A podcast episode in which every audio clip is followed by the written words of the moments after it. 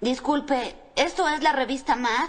No, es Mademoiselle. Estamos comprando el letrero en abonos. no, en serio. Me llamo Bart Simpson. Mi papá tiene suscripción. Quisiera ver las instalaciones. Mira, niño, debes haber oído que ahí pasan cosas muy locas, pero esto es simplemente una oficina. Mm, bueno. ¡Llama a Aragón! ¡Quiero los nuevos dibujos para la presentación de los ilegales! ¡Y que se deprisa con mis emparedados de escamochas! ¡Dios mío! La edición especial de la revista Mad. Solo sacan 17 cada año. ¡Ay, sigue destrozando a ese vicepresidente corrupto! ¿Cuál de los cuatro es? Vamos a hacer el doble. A ver, ¿qué alto poder veneran los evangelistas de la tele? Dios, ¿no? ¡Oh, Jesucristo! ¡El poderoso dólar! Si lo doblan, lo compran. ¡Uh! Respuestas rápidas a preguntas estúpidas. Soy bueno en eso. Pregúntame qué huele raro aquí. ¿Qué huele raro aquí? No tengo idea. ¡Estúpido! ¿Homero, quieres chuletas? No, quiero rosbif simplona. Mira esto, calcomanías de locura. Prohíban el bat. No confíes en los adultos. Y pálpalo. Esas revistas crean peligrosas cantidades de risa. El poderoso olor. ¡Ay, claro! Y comenzamos con el episodio 153 del CC Podcast. Y estamos Joe contra Joe. La calaca Newman. Y Charlie todavía no llega, pero sí prometió que hoy sí iba a venir. No, no nos iba a dejar A, a ver como si tú, no es como la vez pasada. Que ya nunca llegó. Pero tenemos un invitado muy especial, como siempre que viene al CC Podcast. Preséntese Ah, soy el lado amable de Jen. de la cápsula muda, que es más playlist mudo. Eh, Y ahora- La hora muda, pero la hora muda es como que cada año. Cada Y año. el, y el club de cine mudo, donde Ah, hablan de donde hablan de Coco. De Coco, ¿por qué de Coco? Ah, de Coco. Es que hicimos el especial de, de- del Día de Muertos porque queríamos hacer el de Halloween, pero salió de Día de Muertos porque el clásico de que cuando son varios nunca se ponen de acuerdo. Ah, No sé, no, yo sé que con ustedes no les pasa, pero siempre a nosotros sí que nunca nos ponemos de acuerdo de cuándo vamos a grabar y todo el rollo. Ajá. Órale, ¿y si, y si hablaron de Coco? No, Porque ahí siempre me- no. Ahí me salí, agudo, entonces me hubiera regresado. ¿Por qué no querías que habláramos de Coco, Capex? Pues no, o sea, no, Querías evitar spoilers. no, de hecho no, no, no, yo nunca he visto esa película y, y casi nunca he visto ninguna de, de- de Disney ni de Pixar. Bueno, Bueno, muy bien. y pues como cada semana pues vamos a empezar mandando saludos. Primero pues a, ya saben, primero a comentemos cómics cabrones, el mejor grupo para hablar de cómics en todo Facebook. Saludos a toda la banda, a Quetza, que andaba disfrazado de enamor en el cine. Ah, sí, sí lo vi. Saludos a Carlito Roldán, que ya se anda reportando próximamente. Oye, También. oye, espera, espera, este, sa- saludos al Papu David, que es su cumpleaños. Es su cumpleaños. No, espérate, Calaca. Le prometí saludos especiales de cumpleaños. Ahora. Oye, eh, eh, aunque ya no sé si nos escucha, ya, ya no sé si, si, si es, sigue siendo nuestro fan. Sí, sí, nos va a escuchar porque le, porque le dije que le íbamos a mandar saludos en el Ah. podcast. Por eso le dije que le íbamos a mandar sus saludotes al buen David. Saludos. También, ¿quién más? A Edsel. Saludos también al propio Supremo Edsel. También, ¿quién más? A Enrique Hurtado, Antonio Pérez. ¿A quién más nos falta? Alberto Morales, a, a Jonathan de YouTube. Saludos también. Y pues a todos, ¿verdad? Los que nos escuchan usualmente ahí. Y pues también, Calaca, saludos. Saludos a, al Jafet, al Jera, al, a Diego y ya. Muy bien. Jen, saludos. Ah, gracias por los saludos. Ah, Oye, que, si, qui- que si quiero mandar saludos, perdón. Así es. Este, no, ahora no. Bueno, muy bien. que de hecho se me olvidó mandar mandarte saludos ahorita. Oye, por cierto, eh, te iba a preguntar con, con los que con los que venías a la convención de aquí de Monterrey. No son Ajá. los de no son esos del calzón por fuera. Sí, Y esos son. Pues no se parecen a los de la foto. ¿cómo? o sea, la foto que subiste ese día Ajá. De un- que decía una vuelta de las vueltas a Monterrey, eran los mismos. Sí, sí, los del calzón por fuera. Bueno, ahí estoy yo con la, con la gorrilla. Este, y Alfa y Iván son los del calzón por- fuera, nada más faltó Neto. Ah, ok. Es que ya ves que hay uno que lo ya traen barba. a lo mejor Sí, puede- bueno, sí, sí, Iván ya trae barba y como que ya todos traemos unos kilos más que en ese entonces, así que sí Ah, estamos un poquito diferentes. Pero sí, es, esos son. Como diría Charlie, aquí invocando el espíritu de Charlie, ¿cómo han pasado los años? Oye, ¿en serio nunca nos viste? O sea, Fíjate, es que es justamente, fíjate, ese es uno de los temas que quería platicar ahorita que vinieras. De, de esa, específicamente de esa convención, la 37, el video que subiste. ajá. Esa, esa convención tengo unas anécdotas bien padres. Pero Ok, ok. tienen, tienen que ver, para empezar, nomás escuchas, no le vayan a decir a nadie en la, en la universidad porque me van a quitar mi título. Y vendí, vendí un, a esa convención fui porque vendí un trabajo final y saqué feria de eso. Ah, Es que nadie quería, nadie podía hacer ese trabajo final y, y yo sí podía hacerlo y ahí se lo, lo estuve vendiendo a varios de mi salón en aquel entonces. Y, con eso fui a la convención. Y, y fuimos varios. A ver, ahí. oye, ¿y en qué te gastaste tu dinero si no, si no fuiste etcétera? ¿En Pues- pósters de Goku? No, no, no, de cucú. En un autógrafo del señor Burns. ahí andaba ahí. Siempre. ya sé. No, acuérdate que te dije que ahí compré mi tomo de Batman contra Depredador. Ah, neta, ¿en inglés o en español? No, en español. Ah, ok. Era uno de Beat todavía. Ah, entonces no lo compraste con nosotros. Sí, exactamente. Por eso, porque estaba buscando cómics en inglés y no había. Pues ahí estábamos. o sea, bueno, Y- ya. Es que acuérdate que dijiste que se disfrazaban de loteros. Ah, sí, sí. Cuando decíamos, ahí viene el Joe, ahí viene el Joe. Tápate, tapa los cómics, pon los elotes. Saca el carrito de lotes. y, y también compré el de la, la batalla por el manto, Battle for the Cow. Uh, ok. De- De, de- ¿Te acuerdas que está Nightwing y Tim Drake y Jason Todd también? Sí, sí, sí. Y- Creo que creo que es de la vaca también. Y también nos Ah, no, topamos. no, no. e- Esa era una. Es que eh, me acordé, perdón, es que salió una parodia. Era Sí. Battle for the Cow y sale la bativaca. Que, que- Ah, sí, legendaria Bativaca. sí, no me acordaba, sí. Era una, una parodia. Está, está chido. Y también eh, me acuerdo que nos topamos a un chilango que, que, que pasamos por, por un puesto y estaba un chilango vendiendo el... Fíjate la que, eh, estaba escuchando el, el episodio de la muerte de Superman. Era justamente, estaba vendiendo el, el, que, el omnibus que existía en aquel entonces de, de toda la muerte de Superman. Sí, ah, Todas. sí, ese siempre lo quise. Y este y también el de Civil War que nos tocó ver cómo, cómo se lo estaba tratando de vender a un chavo que decía, no, que mira, que si compras este tomo es la historia desde el lado, del punto de vista del Capitán América y este otro tomo es del punto de vista del, del Iron Man. Era lo que estaba en aquel entonces de moda, el Civil War. Total, total que si estuve buscando pues, así puestos de cómics en inglés y pues no vi el de etcétera, por eso dije, por eso te preguntaba, Jen, que cuál, cuál habían ido. Y ah, no manches, ese sí fui. Y, y de hecho, busqué Mira. el post. Ajá. Fuimos prácticamente todas desde 1995 hasta hace seis años. Excepto una que, que nos confundimos que pensamos que era la semana siguiente. Ah, órale. Sí, bueno, yo no, Iván. Este, bueno, Claudio, Claudio Iván, que sí, es el que era el mero mero. Y una vez dije, ay, esta semana yo pensé que era la otra y buah, ya no fuimos. Oye, este, sí, pero haz de cuenta que así, así pasó, de aquella ocasión. Y también, este, estuve buscando el póster de aquella convención, curiosamente. Y ahí decía, concierto de Ricardo, Ricardo Silva, El de Caballeros, digo, no, ¿cómo se llama? Dragon Dragon, Ball. Ball. Sí, el que ese. cantaba la canción de Dragon Ball. Eso también, eso también tengo una anécdota chistosa.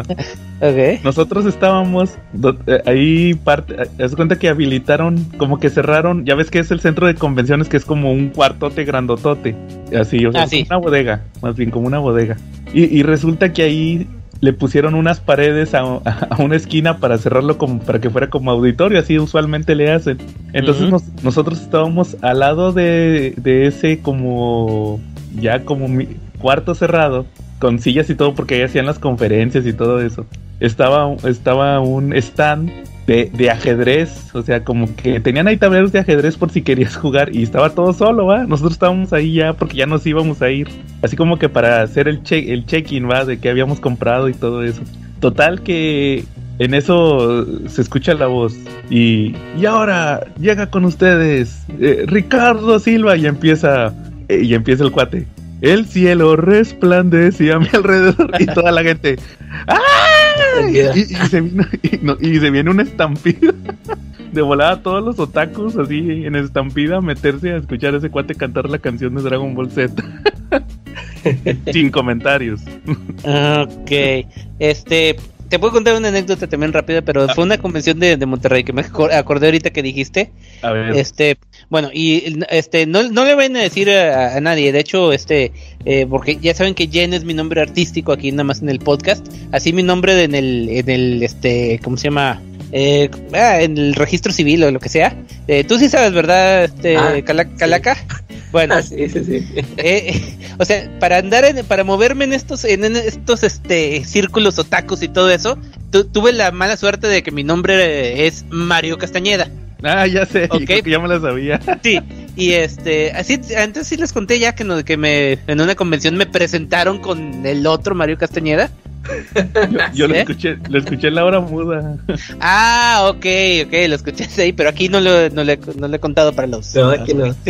Sí, yo, yo no, yo ni, ni, ni sabía de, de eso hasta que una vez, eh, andando en Acapulco, eh, descubrí en un, bueno, es que viví en Acapulco como un año y medio, algo así, eh, en un eh, descubrí un, un programa de radio sobre cómics y ni siquiera había tienda de cómics ahí y me gané un premio, ok, por mis increíbles conocimientos, este, llamé y, y fui y este, eh, cuando dije, no, que soy Mario Castañeda, digo, oh, Mario Castañeda, que la, ah, igual y que no sé qué, yo, ¿quién? No, no tenía ni idea quién era. Ya que Era supe lo quién único que era, no sabías. sí, o sea, ya que supe quién era, o sea, dije, ah, pues es el de este cuate, es la, la voz irreconocible. Para mí, antes de, de Goku, yo lo conocí con, con MacGyver. Y. Bruce Willis. Sí, pero yo no, yo no veía películas dobladas, pero sí, para mí era Bru- era ¿quién? Este MacGyver. Así Y sí, y total que llega ahí este en la convención y lo, ah, mira, déjate presento, es Mario Castañeda. Ah, ok, que, que- oh, qué buena onda, y hasta esa buena onda el, el cuate. Sí. y, y ya. Le digo, ya es el tercer, el tercero, porque mi papá mío también se llama así. Y ya. Me Oye, acordaste, pues, me acordaste ahorita porque eh, te pasó lo mismo en una convención ahí de, de Torreón, de ahí de repente, bueno, convención, bueno, lo que llaman convención en Torreón, este, que también igual se sube al, al escenario, nadie, nadie, absolutamente nadie lo pela, pero de repente nada más habla en el micrófono, ah, buenas tardes, ya no sé qué, con su voz y todo la, soy Goku. la- la- sí, no, nada más con oír su voz, todo así, una estampida de los, ese, de- se acercaron ahí al escenario y, y me acordé por, por eso del Mario Castañeda. Pero pues, ya. Oye, por cierto, déjame interrumpir el podcast un momento solamente para pasarte tu bolsa de dinero, ¿verdad? Tu- aquí está tu bolsa, con los billetes que nos pediste. ¿verdad? ¿Yo? Sí, porque pues eres Mario Castañeda y cobras igual que él, ¿verdad? Ah, ¿él co- cobra? No sabía. Y ese, es- ese es otro No. chiste local, fíjate. Sí, eh, él trae un mame muy fuerte en redes sociales desde hace un par de años. Porque dicen que te cobra por todo, El más no te cobró por, por, por hablar con él. por saludarlo. ¿Por presentarme no? Por usar su nombre te cobró. pues eh, antes no me demandó, pero bueno. ¿Se acuerdan de aquel episodio de Los Simpson cuando está el mundial en Springfield? Que llega Pelé Mm. y que nada más eh, que dice algo y luego le da Ah, una sí. bolsa de. Hace cuenta que hay memes Ah. de. hay memes de, de Mario Castañeda Goku que dice. eh, así llega y. Hola, soy Goku. Y ya le dan su bolsa de dinero y se va. Porque de hecho. Sí, o sea, tienen ya unos años diciendo eso, que te cobra un dineral por, por ir a convenciones, por grabar por, por un autógrafo, por, por todo. Te dicen que te cobra, entonces ya el cuate está bien quemado. Desde ese aspecto, hay, hay, hay, un- hay grupos de, de Facebook, he escuchado que uno que se llama Mario Castañeda nos cobró. Ah, ese sí lo he visto. Sí, sí lo, Pues es ese sí ese, lo he por visto, eso, sí. ah, pues es por eso, para que sepas qué onda va, para que, para que agarres el chiste. Ah, Entonces sí, es por eso. Y este, y, sí. Y, y fíjate que la neta, ya como que su, su...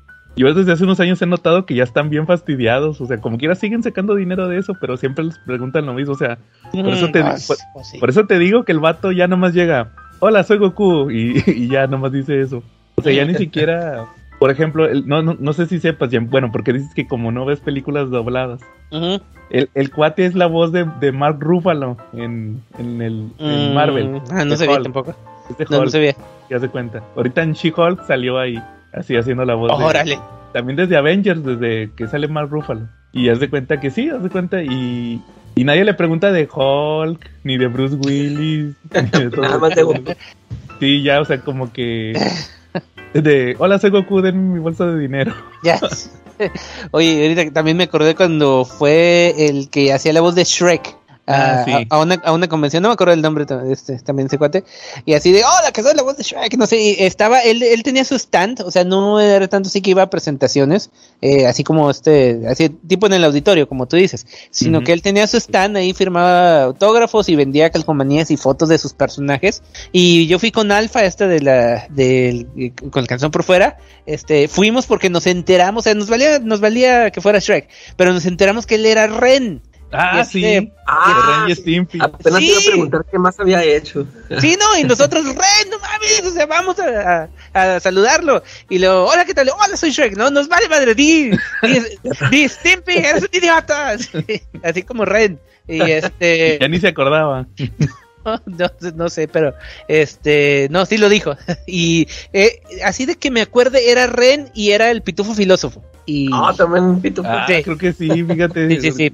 No me acuerdo que, que- pero de, de esos dos me acuerdo. Y, y sí, o sea, lo hicimos que dijera eh, eh, eh, eso. Y también cuando fue el de la voz de Bob Esponja de, de la televisión, porque yo no sabía que el de la, la voz de Bob Esponja en la película, la primera película de Bob Esponja es otro tipo, ¿ok? Ajá. En el No. doblaje. Es que, es que son dos este, actores. Haz cuenta que fue uno primero que Ajá. solamente fue como que la primera temporada. Y ese ya se, Ah, se salió. Y luego la segunda temporada y película y todo ya fue otro. Ah, bueno, Hasta- entonces fue, fue, fue el primero. Y entonces, este, nosotros apenas acabamos de ver la película de Bob Esponja y fuimos así de, oye, canta la canción del cacahuate. Y no era eso. Y no, no, no, ah, es que no era yo. Y, y todo mundo le pedía la canción del cacahuate, la de soy un cacahuate, sí. Eh, ¿ok? Eh, esa es la de- segunda pero que sale en la película. Y él decía, no, no, no era yo, no era yo. Al día siguiente, ya, porque también tenía sus micrófonos en todo, eh, tres, cuatro, cinco veces, eh, soy un cacahuate. O sea, se la cantó, porque yo creo que se hartó de que tanto mundo, que tanto, sí, tanto, tanto se la pidieron que diga, oh, está bien, me la aprendo. ya. Ay, güey. No, sí, Oye. también tengo un chingo de anécdotas. De... Deberíamos cambiar el tema del programa de, de platicar puras cosas de. Convenciones. Ahí para la otra. Oye, pero me acabas de desbloquear también otro. Ahorita que dijiste lo de Ren y Stimpy. Ay, así que nos podríamos seguir. cu- curiosamente, memorias. curios- curiosamente, el. Es que estamos haciendo tiempo en lo que llega Charlie. Ah, de veras, de veras. Este, eh, eh, el domingo pasado, fíjate, des- en la mañana que desperté después de, de grabar el podcast Calaca, estaban pasando Ring y Stimpy, creo que lo pasan en Comedy Central o algo así, en la madrugada. Y ahí fue cuando me cuando, cuando recordé que lo que acabas de decir, Jen, de ay, este cuate, el de Shrek, era, era, era, era de Ren y Stimpy, no manches. Oye, pero fíjate que te digo, me desbloqueaste una memoria. En esa convención específica, la de esa de los otakus corriendo por Ricardo Silva, Ajá. eh, ¿sabes quién también fue? Lo acabo de ver en el póster. Fue la, la voz de Calaca, de Malcolm el de en medio. ¿De El el mero Malcolm? Sí, el de Malcolm el de en medio en español. Ok. No recuerdo ni cómo se llama. Total que me recor- me me desbloqueaste la memoria porque se cuenta que yo de que no, que está fulanito del y yo, ah, no manches, la voz de Malcolm. Oye, Y ¿y luego- cuál voz era de cuando estaba chavito? Ya es de... que siempre fue el mismo. ¿A poco Toda fue el mismo? Le cambió la voz también, o sea, era un chavito y le cambió la voz igual que a Malcolm. Órale. Y, y resulta que mis amigos otakus de aquel entonces estaban bien enojados. ¿Por? Porque, dec- porque decían que ese cuate hizo la voz de otro personaje, uno de Naruto. Del... Yo sí lo ubicaba. Ah, sí, el de Naruto, este fulano. ¿ah? Y decían, no, pero es que lo vimos en una entrevista. Por eso te digo que también los actores de doblaje ya están hasta el tronco. Es que en una entrevista le preguntaron que qué había sentido cuando grabó la voz de este, va de este personaje. Ajá. Y pues que el vato no, que el vato la con- que contestó que pues que nada, que pues para él fue un personaje más a o sea, como por ejemplo, ya ves este de Shrek, pues ya se sabe todo lo de Shrek o el Goku se sabe todo lo de Goku. Pero para mis amigos era muy importante que este vato, no, que sí, que sentí esto, que me gustó mucho el personaje y no sé qué, no, y el vato pues que dijo en una entrevista, no, no, pues fue un personaje más, la verdad, pues no me, no me clavé, ¿verdad? O sea, El de Malcolm, dices. Sí, no, en, no, en el personaje de Naruto. Ah, ok, ok, ok. Sí, sí pero el que hacía la voz de Malcolm. Sí, el que hacía la voz de Malcolm, Ah, que también. Carlos Díaz, ya chequé ya. No sé si sí se llame, no, no sé, pero. No, sí, te estoy diciendo, ya acabo de checar. Ah, bueno, ese sí. O ponle voz de Rock Lee. ¿De quién? Rock Lee. Ah, ah, sí, de hecho aquí, aquí lo tengo. Este, ja- ja- es, es también Ron Weasley en las de Harry Potter, Ah, Pita, sí. Pita en los Juegos del Hambre, Oliver Queen en los de los de, los de DC, Rock Lee en Naruto, así es. Ah, bueno, entonces sí es él. Bueno, sí, este, y resulta que, pues bien ofendidos, va, por eso. Que porque no, no sentía, ahora sí que no se ponía la camiseta de Naruto. Y yo, pues es un actor de doblaje, o sea, pues, a ver, yo creo que ni, ni han de agarrar la onda a veces de lo que representa, va, porque no son fanáticos. Muchas veces. Es un trabajo. Así pasó, como ven. Eso- eso es de muchas, como dices, muchas anécdotas. Hay que hacer un episodio de convenciones también y así de eso, Calaca. Sí está bueno. Para que platiques tú tus experiencias. Ahí, ahí va, ahí va para la tómbola. Yo cuando, cuando, cuando estemos hablando del tema principal, tengo una anécdota de alguien que trabaja en, en eso, así que Ah, ahora ahí- sí. ahí- de- tam- también relacionado a las convenciones, así que más, más adelantito. Ah, muy bien. Eh, Calaca, ¿algún tema que traigas? Este, que, ah, bueno, de- a- ahora traíamos un montón. Yo, yo quería mencionar, por ejemplo, de que cómo esta, esta semana estuvo este, fatal para, para la comunidad geek, ¿no? Que tuvimos varias muertes ahí importantes. Oye, sí. Este, Ajá, yo pensé que, que, que cerraron Z, Z Library. ¿Eh? Ah, no, eso, eso sí, ¿no. Eso Eso es- no- es- ah, bueno, perdón, perdón. Sí, no, ya ves que empe- empezamos con lo de Kevin O'Neill, Kevin O'Neill se murió. Híjole, ese, sí- ese sí me dolió. que sí, este, este, en todo, en casi todos los posts que lo mencionaban, pues lo mencionaban como el co-creador de la Liga Extraordinaria, ¿no? Y pues yo ahí también lo recuerdo por, y hizo varios trabajos ahí con Lobo, que es como más lo recuerdo, o sea, con Alan Grant, ¿no? Hizo varios Sí. trabajillos. Este, Yo ahí lo te- conocí tenía en, ahí alguno- sus- en un feeling de lobo, creo que uno o dos varios feelings que, que no estaba el dibujante regular. Al principio, y, y es, de, es de esos dibujantes que al principio se me hacía feo, así que, Sí, ¿qué, claro. pedo, ¿qué es eso? Pero ya le, le, le- le agarras el gusto. Sí, sí. ¿Ya que sí?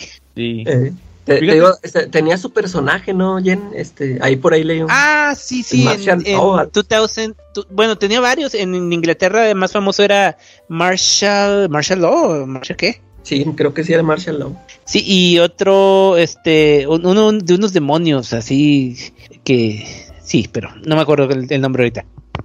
Fíjate, que yo lo recordaba cuando se murió, va, que empezaron a decir todo su, todos sus trabajos. Ya, yo no recordaba que él hizo esta historia de la profecía de la noche más oscura. con Ah, Alan Moore. Alan Moore. en- Sí, en Green Lantern. Esta de que Avin Sur cae en un planeta. Se topa ahí como un demonio que después lo retconean, que es este, ¿cómo se llama? Atrocitus, este el del Atrocitus. anillo. atrocito, sí. Lo retconean que era él. Y que le dice la profecía de la noche más oscura. Y en aquel entonces, pues Alan Moore como que ha de haber dicho, a ver, eh, invéntate unos nombres así medio chistosos y ponle que es la profecía, ¿va? y Jeff Jones. Saludos a Emanuel, Lo usó todo, ya sí, sé. literal. Saludos a Emanuel que decía que Jeff Jones vive de Alan Moore. Pues sí, va. Eh. Se armó todo, va. Metió al Sodam Yat, al Taxamita linterna verde, va. Lo inventó nomás para eso. Y, y sí que él hizo esa historia. como dice Jen, fíjate, me, me llama la atención lo que dijiste de que el arte es feo. Yo me acuerdo cuando, cuando leí esa historia, sí se me hizo muy feo el arte. Pero ya con los años que leí, por ejemplo, el, el Swamp Thing, sí, sí me queda completamente claro que es el estilo de los con los que trabajaba Alan Moore en aquel entonces. Porque es igualito el estilo a los de, por ejemplo, eh, John Tottelberg y Steven Bissett con los que No, o sea, es que es lo raro de, de Kevin O'Neill es que es a la vez caricaturesco y grotesco. Así es. Ok, y que yo me di cuenta en los cómics de, es que, no- bueno, ya hace poquito hicimos el especial de Hellraiser y me leí todos los cómics de Hellraiser que acabé Órale. con la mente llena de Hellraiser que ya, ya lo, lo odiaba y hay unos, eh, los de Epic Comics que dibujaba, bueno, que salían con, de Epic de Marvel, ¿ok? Sí. Eh, estaban malos, malos, malos. Y había algunas, algún ar- arte que estaba eh, chafísimo. Y, pero hay una historia que la hace Kevin O'Neill. Y dije, wow, o sea, qué diferencia con los otros, las anteriores que acabé- acababa de leer. Porque te digo, así, los dibuja a la vez así caricaturescos, las formas así como que más, ¿cómo te diré? Bidimensionales, no sé qué, pero igual de grotesco. O sea, es más grotesco que los que intentan hacer un estilo realista, digamos. eh, Sí. Y, y sí, este, en, ese, en esta historia de, de Green Lantern sí lo demuestra completamente. Ay, ya chequé, su personaje más conocido es Nemesis the Warlock. de que salió en 2000 AD. Se me antoja bu- buscar, creo que hay unas recopilaciones de, de Complete Nemesis the Warlock. Órale. Y pues sí, ese fue el primero, ¿verdad, Calaca? así es. Y luego ya después este siguió con Carlos Pacheco, ¿no? Que en sí, en de él sí no, no, no conozco mucho trabajo. Bueno, sí, o sea, yo sí lo conozco a él, pero nunca fui fan, nunca he sido fan de él porque este eh, porque él tiene un estilo así muy clásico, ¿no? Y pues a mí ese estilo no me gusta. Pero yo sí supe que por ahí este él, él estuvo ahí en los X-Men y, y también fue- eh, este estuvo en los X-Men en esta época en que eh, a mí ya no me llamaban la atención los X-Men. Ya, desp- ya después de que había pasado Jim Lee y los hermanos Cuber, este eh, y Madureira, este que ya tocó esta etapa, que también ya las historias como que no, no me llamaban y ahí, ahí entró él. Y, y creo que por ahí estuvo diciendo Charlie que pues estuvo en Batman, Superman. Yo lo recuerdo mucho en este entró a ayudarle a, a J.G. Jones en Final Crisis y, y pues este es de esas ocasiones en que a mí, a mí me molesta y pues, que hasta me cae gordo no el dibujante porque a mí me gusta mucho el arte de J.G. Jones y me cae gordo cuando hasta que pues también el de huevón que no termina su trabajo y tienen que meterle un, un ayudante Así es. ¿verdad? y él, él no me acuerdo si hizo como dos números creo y son, son los únicos que, que recuerdo de él ¿Tú, Jen? Fíjate, justamente ahorita que estaba hablando este Calaca, estaba, estoy checando acá en su Wikipedia y sí he leído, o sea, sí, por lo que he visto que, que ha hecho, sí he leído cosas que dibujó él, pero nada así que me llamara la atención de, ah, no, sí, Carlos Pacheco, no, la neta no. O sea, y, y sí, o sea, lo conozco de nombre y de, de reputación, pero así personalmente no tengo ninguna conexión, digamos. Sí, no, yo tampoco recuerdo, salvo lo que acaba de decir ahorita Calaca, que estuvo en Final Crisis. La neta no recordaba algún cómic que haya yo leído de él. Charlie nos estaba comentando unos, entonces yo creo que al rato que llegue. sí pero ahí porque que nos- pa- pasó ahí por creo que también Avengers y Fantastic Four por No, sí, Sí. de hecho estoy viendo tiene un chorro, o sea, un chorro de, de cosas en, en Marvel, Age of Voltron, en este Astonishing X-Men, Avengers Squadron Supreme, Avengers Forever, Bishop, Cable, Captain America, Excalibur, Fantastic Four, un chorro, un chorro de cosas. Por eso te digo, me lo he topado por lo que he visto, pero no así que, que me haya resaltado la así el estilo o, o algo así. Sí. Y luego Calaca, el ayer, sí fue ayer, ¿no? No, ¿quién? Ayer, o ya ni me acuerdo cuando No, ayer fue el- ya bien, No, fue el, fue el, el jueves, ¿no? el jueves. El, el- este ¿cómo se llama? Kevin Conroy. Kevin Ah, el voz de Batman que, que yo les decía, la neta no voy a ser este acá poser. Yo ah, nunca vi ningún episodio de la serie de Batman en inglés. sí Hasta igual yo también hasta ahorita. siempre en español. Hasta ahorita que tengo los DVDs. No, yo, Sí. yo sí, yo lo recuerdo por la pel- yo, yo tenía en VHS en inglés la película, la de Batman La Mask of, the. Mask of the Phantasm. exacto, Órale. Y, pero sí, o sea, ese es uno de los que así dice, no me sorprendió porque en el crossover de Cr- Crisis en Tierras Infinitas de Arrowverse se veía Salió. bien jodido, pero bien jodido. Yo Oye, dije, sí, "Este ya no le tarda". hizo. sí te- no, no sé si te llegué a platicar, Calaca. Le hizo de. Según, bueno, era una versión de Batman que era como la de Kingdom Come. Eh, sí, sí, sí, supe, hasta vi una imagen. Sí, entonces que traía sus aparatitos para caminar y todo eso. Eh. Fíjate que, Jen, tú no supiste que él hizo un cómic este, curiosamente este año. Ah, sí, que salió en uno de, Pr- de, de Pride. El que- de Pride. De hecho, Sí, lo iba a sí, sí. platicar. se- Fíjate que lo iba a platicar aquí en el podcast específicamente esa historia y en su momento y, y se me olvidó de esas veces que traemos muchos temas y luego po- por, el tiempo, nada, pues lo dejo para la otra semana y así. Sí, en el Pride Calaca que sacan de, de DC cada año. Lo escribió él, ¿verdad? Sí, que lo- de hecho sí lo te lo como que sí te lo estaban vendiendo que y una historia de Kevin Conroy. Yo ni siquiera sabía que él era gay. Ah, pues ya con ya, ya, ya, sí, ya- yo también apenas ahorita me acabo de enterar porque sí, ya por ahí leí que le sobrevive su esposo, algo así. No, de Y- hecho, eh, lo, lo- eh, yo, te- yo creo que me enteré también este año porque alguien puso un link que no sé si no había salido del closet o, o simplemente era, no, no era de que no lo escondía, pero no lo mencionaba Así a voz es. abierta. Pero alguien puso un link ahí y todo el mundo así de, oh, que es- sorprendidos. Sí, pues la realidad es que qué bueno que nunca o por lo menos, bueno, porque de hecho de eso se trata el cómic, que recibía mucho, mucho rechazo en su, en su tiempo, en los 80s y en Ajá. los 70s por su situación. Tanto decía que de su familia, que creo que toda su familia tenía enfermedades, como que eran propensos a enfermedades mentales. Tenía un hermano literal que era esquizofrénico, creo recordar. Y creo que también decía que sus padres de eso se habían muerto o lo rechazaron también, no recuerdo muy bien, pero el hermano sí tenía esa enfermedad. Que los en, en los castings lo rechazaban también porque se sabía, se sabía y que de cierta manera el interpretar a Batman lo, lo ayudó a eso, ¿verdad? De eso se trata prácticamente el cómic. No, no es tanto cómic porque es como que es como cómic en prosa, Calaca, con imágenes. Y es como que está narrando él y están pasando ahí las imágenes. Este, y sí, pues prácticamente de eso se, se trató su cómic. Y te digo, pues qué bueno que al final, o sea, como dices, pues nadie, nadie le interesaba, nadie, literal, nadie le importaba, ¿verdad? O sea, Ándale, sí, que, que no le dieran mucha importancia a eso, ¿no? Ajá. una importancia o sea, negativa.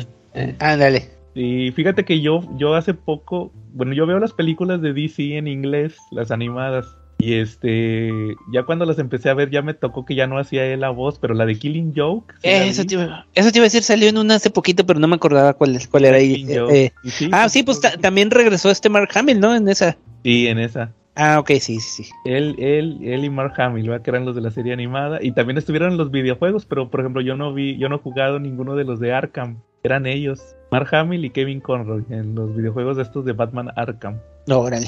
Pues, pues sí, pues ahí te digo, pero así como a nosotros nos tocó en español, pues allá a los a Estados Unidos les tocó a él, ¿verdad? Prácticamente él es el Batman icónico de la serie animada. Y pues sí, como dices, Sí. hubo bajas importantes esta semana. Oye, sí, en la semana, porque fí- fíjate que este la, la vez que estuve leyendo este cómic del Flashpoint Beyond, este me di cuenta que este eh, ya ves que es- este esta vez que, que también fallecieron varios autores este ahí fue como que uno cada mes no o no, o no, ya no la verdad no recuerdo las fechas pero me di cuenta que en números consecutivos ponían ya ves que ponen los tributos en cada claro. número ¿verdad? que, que en uno que salió el de que George Pérez o no me acuerdo y ya ni me acuerdo Ni- el nombre, Neil Adams también se murió casi luego, luego. Ah, sí. Neil Adams y luego Sí, fue, fue seguidito, fue George Pérez, luego Neil Adams y luego Tim Sale.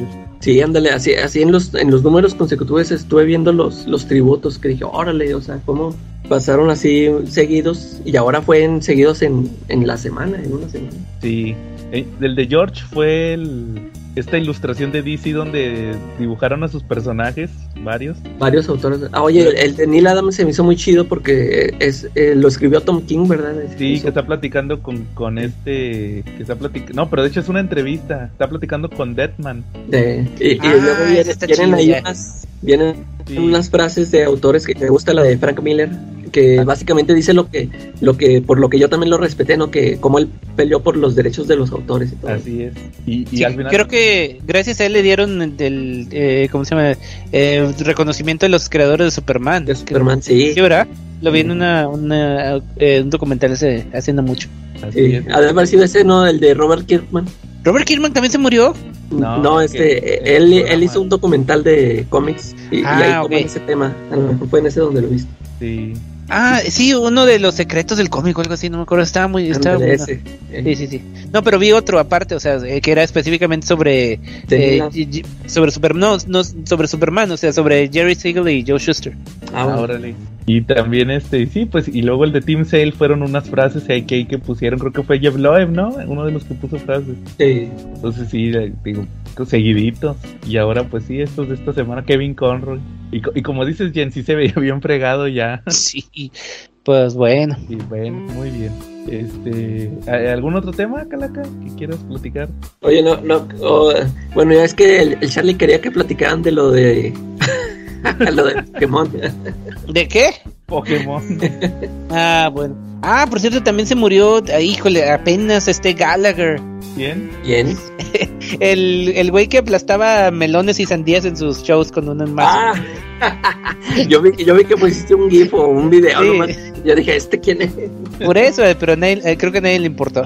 El- Bueno, ya, que- perdón. Y pues esta parte la estamos metiendo porque Jen nos comentó que no quería escuchar la reseña de Black Panther. Charlie, nos comentabas que tú no la viste, ¿verdad? Todavía. No, yo no la he visto, pero tengo la idea de que de repente, en honor a la verdad, eh, nuestro querido Tenoch tiene el destino de, de- de un indocumentado. Perdón por el sistema luceo. ¿No? ¿No? Si ya No, vieron pues. el meme de, de mi mamá esperando los dólares, más o menos se darán cuenta. Ahorita aquí lo voy a poner. A, a ver, nosotros ya la vimos, Charlie, entonces te la vamos a platicar sin spoilers. A ver, A ver, eh, no sé si quieres empezar tú, Calaca, o yo, ¿cómo ves? Pues, a, a- mí, a mí sí me gustó, se me hizo muy, muy chida. Este, Ajá. para, para mí, y fíjate que el, el que se lleva la película es el Namor. Me gustó La mucho. neta, sí. Ah, me, me gustó mucho el. Ahí, ahí le pido perdón a, a, a Tenoch por dudar de él. Pero sí, tampoco es, bien, cierto bien. le- es que mm, mm, más que la actuación es que le dieron un personaje bien fregón, o sea, se- lo manejaron bien chido. A mí me, Sí. me gustó mucho cómo lo, lo manejaron y lo, lo pusieron bien fregón acá. Es que el Namor es un rifa. personaje. O sea, Namor, la verdad, es un personaje muy que se puede jugar mucho con él. Puedes hacerlo tanto héroe como villano. Eso es Ujú. lo divertido de él, ¿no? O sea, no es un Capitán América que siempre va a ser bueno, ¿no? Este puede ser maldito también. Fíjate Pero- que, de hecho, este, yo, bueno, así sin, sin spoilers, pero fíjate que por cómo acabó la película, como acabó el personaje de él, yo siento que como que lo quieren hacer como que el nuevo Loki, ¿no? Yo, ¿no te pareció a ti? Sí, ¿Verdad? O sea, como que va a estar apareciendo en varias películas. como que no te confíes de él también. Fíjate, fíjate, Charlie, que te voy a decir. eh, en, en el episodio pasado platicamos Black Adam. Ajá. Y yo le decía al Calaca, no, ¿ya viste Black Adam o todavía no? Ah, ya la vi y también me gustó A muchísimo. ver, si quieres ahorita, ahorita rápido nos platicas al final tu, tu reseña. Ok. Pero yo le decía aquí a Calaca que a mí lo que no me gustó de Black Adam fue que yo lo que hacía lo que hacía de Rock, yo no me imaginaba a Black Adam de los cómics haciendo lo que hacía de Rock, los chistecitos Ajá. y todo eso. Ajá. Es lo que yo le dije, yo no veo a, a Black Adam de los cómics haciendo esto. Pero aquí en la película de Black Panther, Sí. yo sí veo a Namor de los cómics hacer lo que haría, lo que hacía Tenoch. sí. O sea, ahí sí estaba muy. Obviamente es completamente diferente. El origen es. com- Te voy a dar un spoiler, Charlie. A ver. Usa la palabra prohibida del MCU. Bueno, la palabra que estaba prohibida. La palabra M. Literal. Palabra de- Sí. Sí te dice que es un mutante. Ah, no manches. Sí. O sea que ya están como que tendiendo la cama para que regresen los X-Men. Pues desde She-Hulk.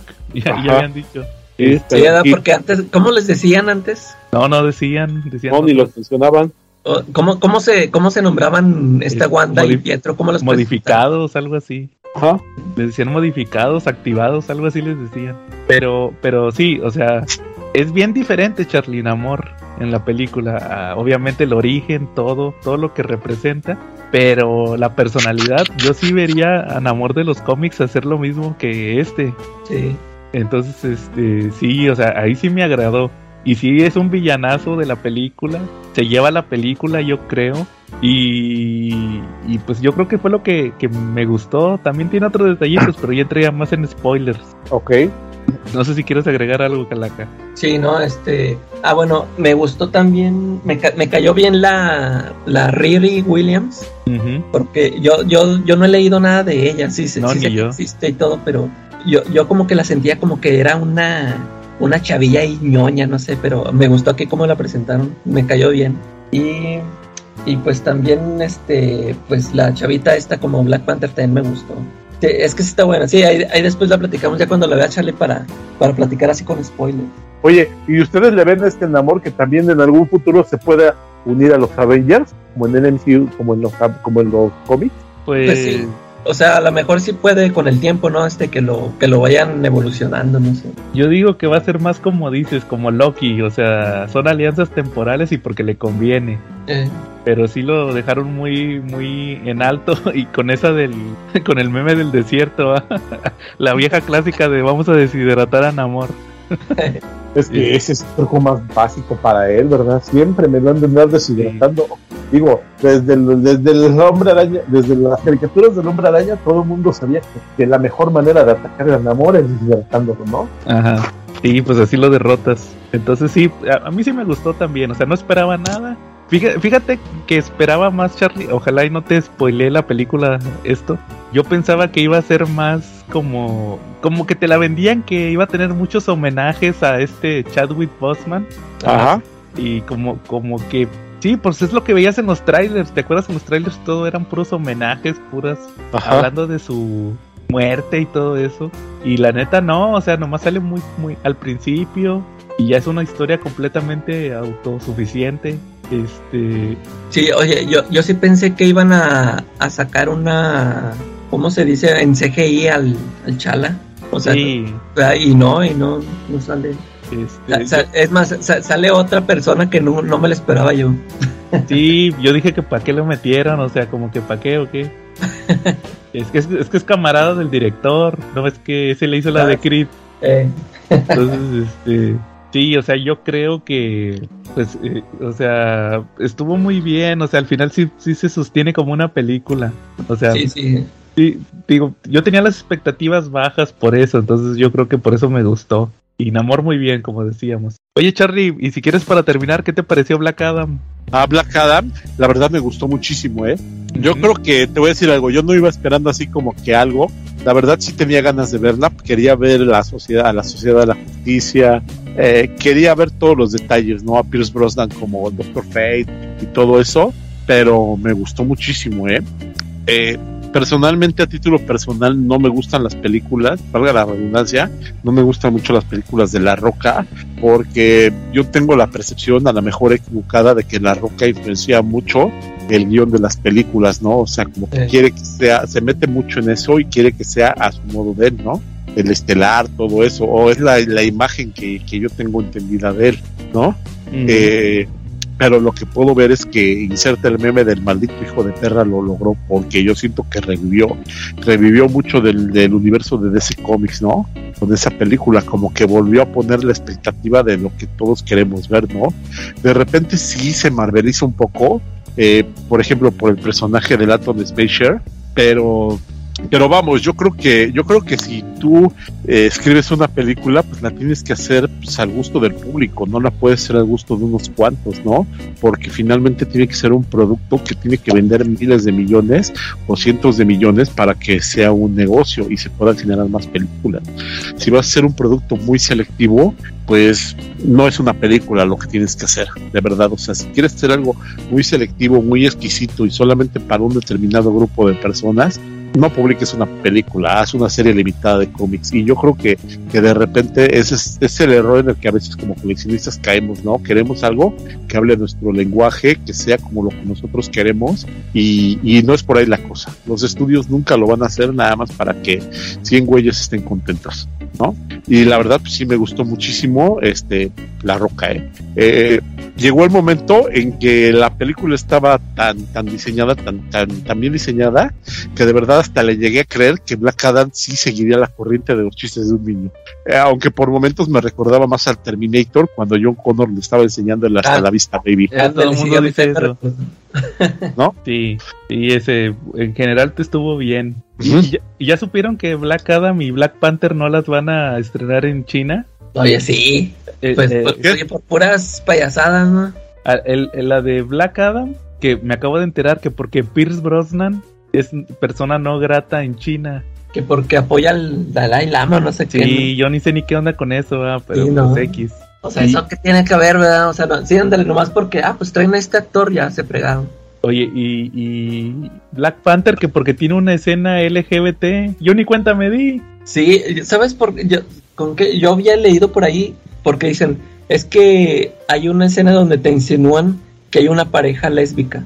Sí, sí, son las Dora Las- ¿verdad? Sí, las, esas, las, las morenitas esas. Y yo dije, "Ay". es más, aquí ni siquiera, ya ves que el, el escándalo que habían hecho por el beso de Buzz Lightyear, aquí ni siquiera se besan, nada más, o sea, te dan a entender que son pareja y ya.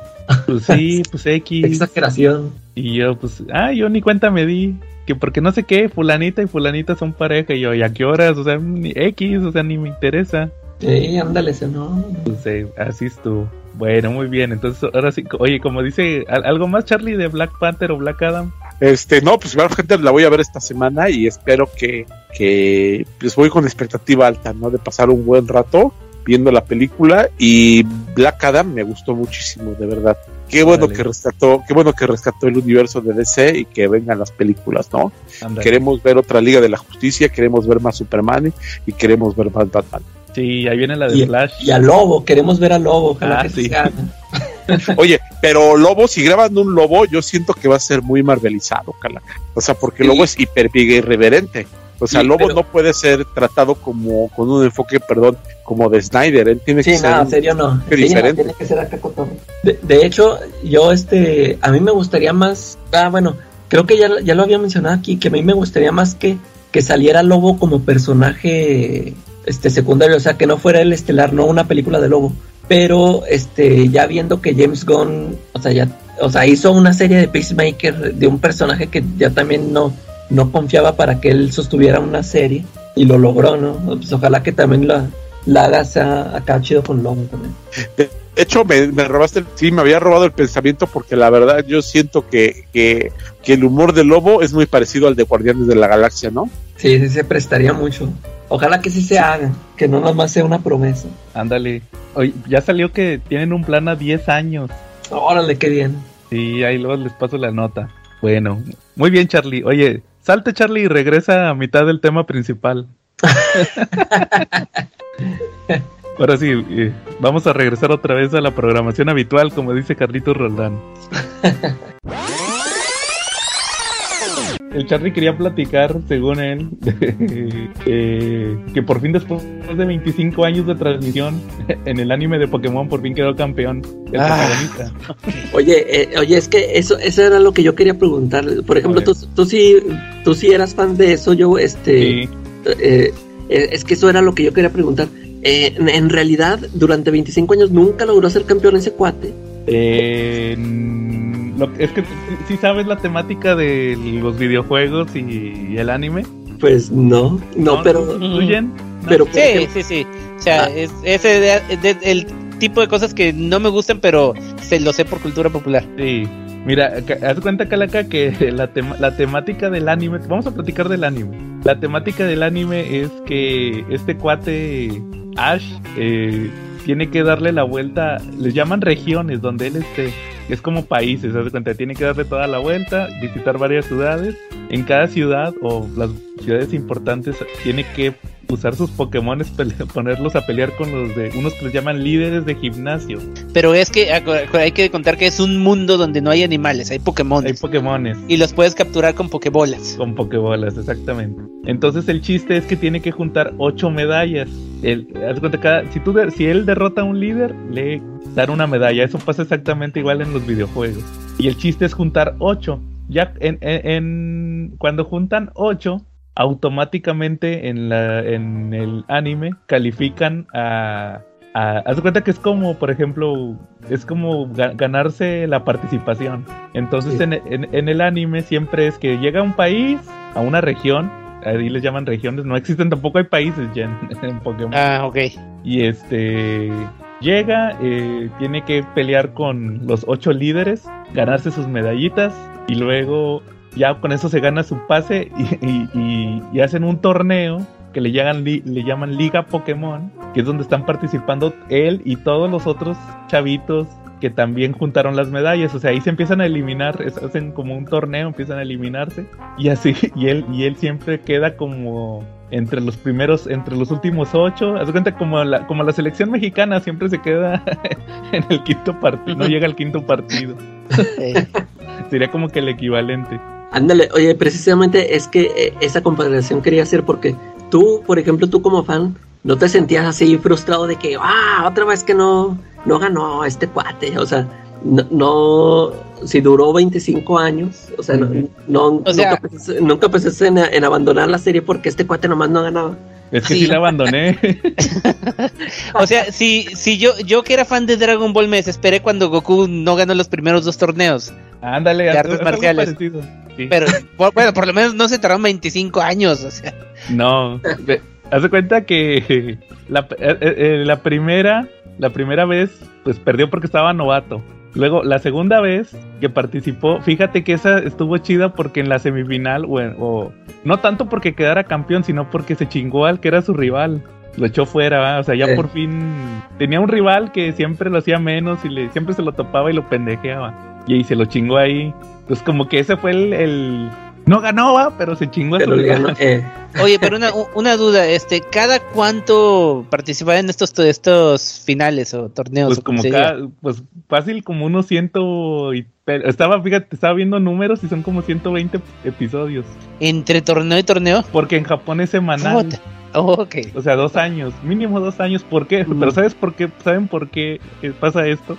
Porque él tiene que durar en cada región diagonal país entre dos o tres años, que es en lo que salen nuevos juegos y se inventan nuevos Pokémon. Ah, ok. por eso.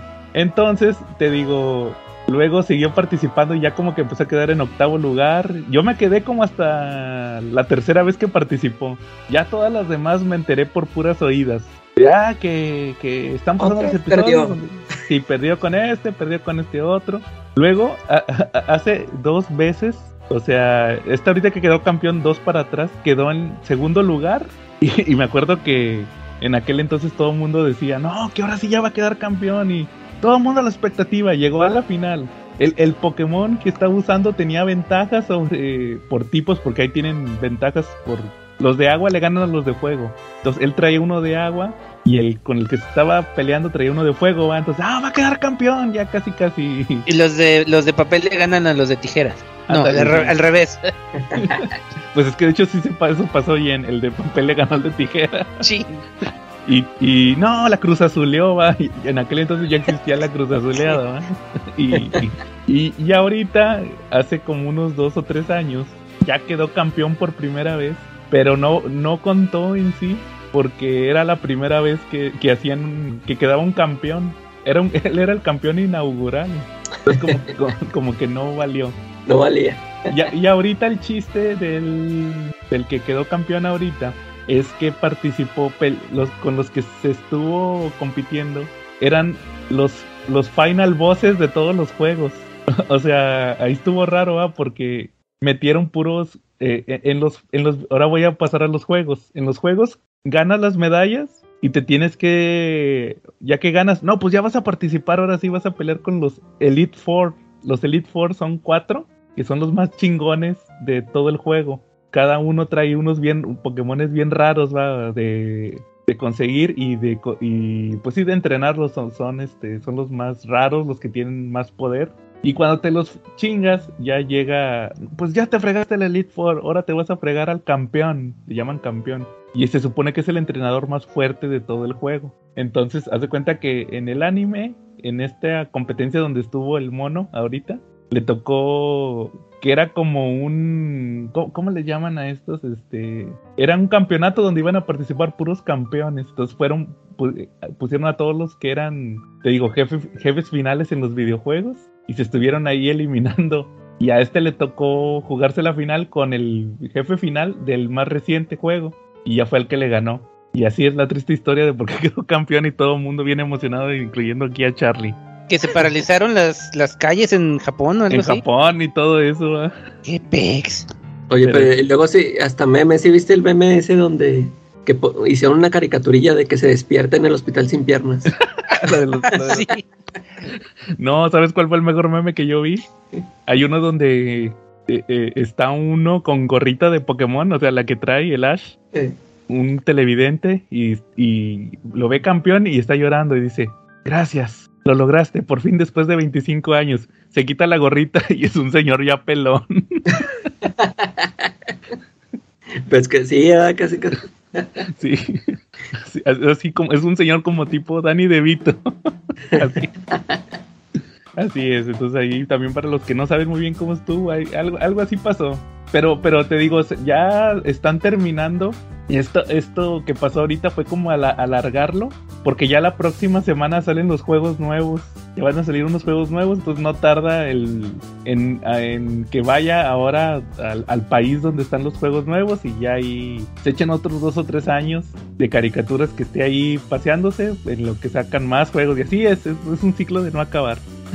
Como ven. A ver qué tal le va como Ah, muy campeón. bien, sí. Oye, oye, Calaca, y por cierto, fíjate que ¿te acuerdas de los temas que te había platicado también? Bien, que pues esta semana salió el especial del de lo que viene siendo el 30 aniversario de la muerte de Superman. Salió un especial, perdón, donde estuvieron eh, los creadores originales, todos los invitaron a participar, como ven. Sí, Pero yo lo que me pregunto es que, o sea, ¿qué, qué pasó en ese especial? Lo que hice? O sea, regresa Doomsday y los invitan a todos así un, un tipo de programa para que hablen de su experiencia. o- Pues ahí te va, fíjate. Eh, eh, es que se, se fueron por equipos. Eso también me gustó mucho, que respetaron los equipos creativos como sí, de los estaban. títulos, eh. Sí. O sea, son cuatro historias, cada una es un equipo creativo. Por Órale. ejemplo, el primero, la primera historia que es la principal, la hace Dan Jurgens. Es la, es la más, que es, eh, sí se te hizo la más chida esa yo. Eh, sí, pero como quiera tengo problemitas con esa historia un poquito. Pues es que de hecho eso, eso te iba a preguntar yo porque ya ves que empezaron a dar este avances donde decían que iba a llegar un, así lo mencionaban, un nuevo Doomsday, ¿verdad? Sí. Y, y eso te iba a preguntar que a ver cómo funcionaba eso, qué, qué rollo con ese Doomsday. Fíjate, fíjate que la, la pri- la- la primera historia tenía mucho potencial. Era de que está el hijo de, de Superman, John, pero cuando era niño, porque ahorita ya es adolescente grande. Eh. Y está, está en la escuela en Metrópolis y luego están platicando de que ese día es el aniversario de la muerte de Superman. Y en el universo DC ese día recuerdan a los héroes caídos. De hecho, sale en Black Knight. Que supuestamente cuando revivió decidieron dejar el día Para recordar a los héroes que, se, que fallecen, ¿no? Total que va el, el Mitch Anderson. ¿Y, y sabes quién es, Jen? Mitch Anderson. Me suena, me suena, el, pero chav- no. el- el chavito que se parecía a Axel Rose, que era fanático de Guy Garner. Que, que se, que- Híjole. se quema su casa ahí en, en la muerte de Superman y Superman rescata a su mamá y a su, a su hermanita. Ah, ok, sí, creo que sí. Después va al funeral, ya cuando se muere va en un número al funeral. Este, total que ya está grande y, y me recordó mucho a lo que hacen en Estados Unidos con el 911. Van, van a las escuelas a platicarle a los chavitos que todavía no nacían qué onda con lo del 911. Y, y pues él les platica, va, de, a los chavitos y nadie sabía qué onda con la muerte de Superman. Y se saca de onda el John y dice, ¿a poco se, se murió mi papá? Y va y le pregunta, le va y le pregunta a Lois. y ya la Lois le dice que pues no le querían platicar hasta que estuvieran, estuviera más grande, ¿va? Y resulta que al mismo tiempo anda por ahí un Doomsday. Y Superman dice, no, pues Doomsday, está en la, en la zona fantasma, ¿va? Al final resulta que es otro cuate que resulta que... sea, En, en la muerte de Superman hay una parte donde el Superman le mete una patada al Doomsday y le truena uno de los huesos estos que le salían como picos. Ah, sí, sí. Y, y, y ese cuate encontró el hueso, lo tenía en su casa como recuerdo. Y luego ahí te. Eso es lo que no me gustó. Te meten ahí como que el vato. Como que le empieza a dar poderes. a- o sea, lo convierte en un Doomsday. Y, ahí mismo le ponen Doombreaker. Chale. Y, y- ah, ¿quién, se, quién, quién lo, quién se lo pone? el John. Así como, como no, como, Eh. como, como Booster Gold. Este, Booster Gold. que decía "Ah, Superman, it's Doomsday. Y ya, "Ah, ¿cómo lo llamaste, Booster? Ah, sí, Doomsday. Este es- le dicen Doombreaker. Y tiene cuatro brazos, es un Doomsday con cuatro brazos. Total que se lo madrea Superman, pero andan buscando cómo revertir el efecto y al final le destruyen el hueso. Ya destruyen ahí el hueso y ya. Oye, lo, lo que se me hizo chido, eh, ya que vi tu video, es de que hacen lo mismo lo de las viñetas, ¿no? Al final, este, o sea, ya ves que cómo se van, este, haciendo que de 4, 3, 2, 1. Sí, También, también hay unas, este, viñetas así, toda esa página completa, ¿no? sí. Ya al final, este. Resulta que ya el Mitch, meten otra vez al Mitch y dicen, ah, Superman encontró una forma diferente de terminar esto y no como la vez pasada, va, todos pensaban que se iba a morir otra vez. Total que sí, ya esa fue la historia de Dan Jurgens. Y las otras tres son historias que están pasando al mismo tiempo de la muerte de Superman. Por ejemplo, era Tom Grumet y... ¿Quién era el otro? Eh, Calaca. Era... Do, do has, Hazel, algo así, ¿no? Ellos, este, los de Action. ¿Sí, no? ¿O era...? No, de era Adventures. Eh, Los de Adventure se aventan una historia de los de Maipa Kent cuando están viendo la muerte de Superman en la tele. Y luego es este eh, Jackson Guys y que ese sí era Roger Stern, ¿va? eh, Ellos se avientan una de, de, de Guardián que sale ahí en la muerte de Superman, ahí anda. Y, y al final es Louis Simonson y Bogdanov se avientan una de, de Steel. Que, ¿Qué estaba haciendo Steel cuando... Ya ves que sale ahí del... que le cae el edificio encima, ¿va? En, en- eh, sí, sí. cuando aparece por primera vez, ¿va? Que tengo que tengo que encontrar a Doomsday, y que empieza a recorrer la ciudad y ya llega, pero ya cuando ya se había muerto, ya nomás lo encuentra ahí tiradillo. Y ya, pues ese fue el especial. Fíjate que te digo, la, la, la buena, la importante fue la de Dan Jurgens, como que fue el único que se le ocurrió Una Eh, historia. y como que darle un cierre. Ah, y, y muy importante, ese, ese cómic de esa historia de Dan Jurgens se llama, no le pusieron la muerte de Superman, le pusieron la vida de Superman. O sea, como que le quisieron, ya, ya quiso cerrar el capítulo, eh. Mm. eh, Y pues prácticamente fue lo que, lo que salió esta semana. Sí, estuvo ahí interesantón, como ven. órale. Ese sí Ah. lo quiero. Bueno, a ver, me voy a esperar a ver si, si lo sacan en deluxe para tener todas las portadas. o a que lo rebajen en fantástico. Ándale, sí. Eh, ¿Algún otro tema, Jen? ¿Algún cómic que hayas leído? Pues así, en, en este preciso momento, eh, eh, sí, ahorita mientras estabas hablando estaba leyendo uno de Infinity Inc. Ah, órale. no, este, a- acabo de leer, bueno, leí todos los que donde salía este Todd McFarlane Sí. Y hay un hay un personaje que es este Bones Bon. eh, que eh, es trae la capa de Spawn básicamente. Órale, pero de Infinity Inc. Sí, sí sabes que, quiénes son. Sí, los que son después de la Sociedad de la Justicia, ¿no? Los Sí, son herederos. como sí, los hijos y ahijados y Ajá. etcétera. Este, sí, pues este como como les había contado estaba eh, sigo en mi mi quest por leer todos los cómics que siempre que había querido leer y voy en ¿Están, los buenos, de ¿Están buenos esos de Infinity? Am, algunos, o sea, sí en general están bien nada más, no es la otra cosa, pero el arte de Todd McFarlane sí está como que me gusta que, o sea, no está, no se ve como el, como el arte que hacían en, en esa, o sea, en esa época, el arte típico pues de, de los cómics, sí. Se, se nota que sí iba para grandes cosas, este, porque de ahí, eh, de ahí de Infinity hizo, ah, que también la leí en la de Batman año 2, En, en- en Detective Comics. Y de ahí ahora sí se pasó a Incredible Hulk con ya en Marvel. Sí. Y ya pues de ahí, de ahí ya fue su despegue después de Spider-Man y, y el Spider-Man solo y Spawn y todo eso. Y, y luego eh, de- les quería platicar desde la vez pasada, nada más que se me pasó y ahorita me acordé por lo que estoy leyendo de un sueño que tuve, así de que sí, o sea, no, no tengo sueños así, generalmente tan así, pero en esa vez, en mi sueño, eh, era yo lo que, lo que, mm, o sea, tenía que ser en ese sueño, era leer, o bueno, era bajar la miniserie original de Punisher, la Circle of Blood. la primera sí, donde estaba en la cárcel y luego lo sacan de la cárcel, no sé qué, la que empezaron a publicar aquí en, en, en Vid, creo que, era. es. Pero, o sea, me quedó tan, tan grabado ese sueño que me desperté y dije, ok, lo voy a cumplir.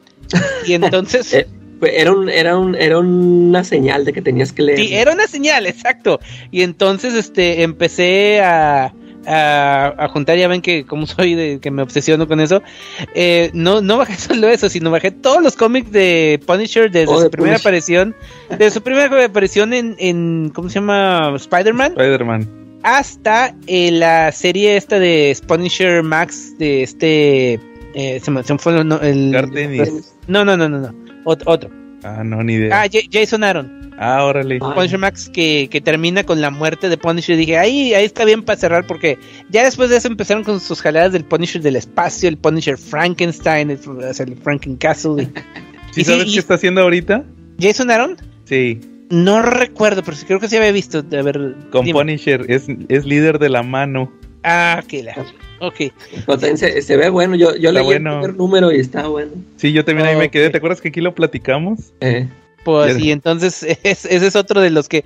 Y aparte, o sea, sí me gustaban los, los primeros de, de Punisher. Me gusta más cuando no se mete con cosas de superhéroes, o sea, sino que es más así su pedo contra narcotraficantes y cosas, cosas así. Eh, pero sí, total, o sea, Punisher es una, una serie que sí me gustaba. Eh, aquí, la, bueno, la, la compraba la de Vid y también cuando iba a Estados Unidos compraba los, lo, era de los personajes que también seguía, o sea, veía uno de Punisher, ya ven que lo era como Wolverine en los noventas que cada mes tenía que salir en, en otro eh, título de invitado. eh. Me acuerdo que compré uno de, de New Warriors con Punisher que estaba chafísimo, pero pues salía Punisher. Y, sí, pues sí, yo tuve los de Super Pro que les platiqué la, la vez pasada, que, que, ay, güey, bueno. Oye, por ejemplo, me acordé, eh, disculpa, me acordé de, No, uno sí, de, adelante. de Frank Miller, calaca, de, de Daredevil. Sí. No sé si te acuerdas, creo que es. No, no recuerdo si es de la etapa de Frank Miller, del, viene en el segundo tomo de Visionarios o en el primero, que sale que, que te anuncian en la portada. Personaje invitado, Punisher, y, al final nada más sale que va pasando en un avión. Neta. Sí, creo que sí era ese. eh, No recuerdo muy bien porque de hecho yo como casi no leo. Ah, o era ese o West Coast Avengers. Era uno de esos dos. Pero creo que me inclino más a que era West Coast Avengers porque en Puni eh, no creo que Frank Miller hiciera eso.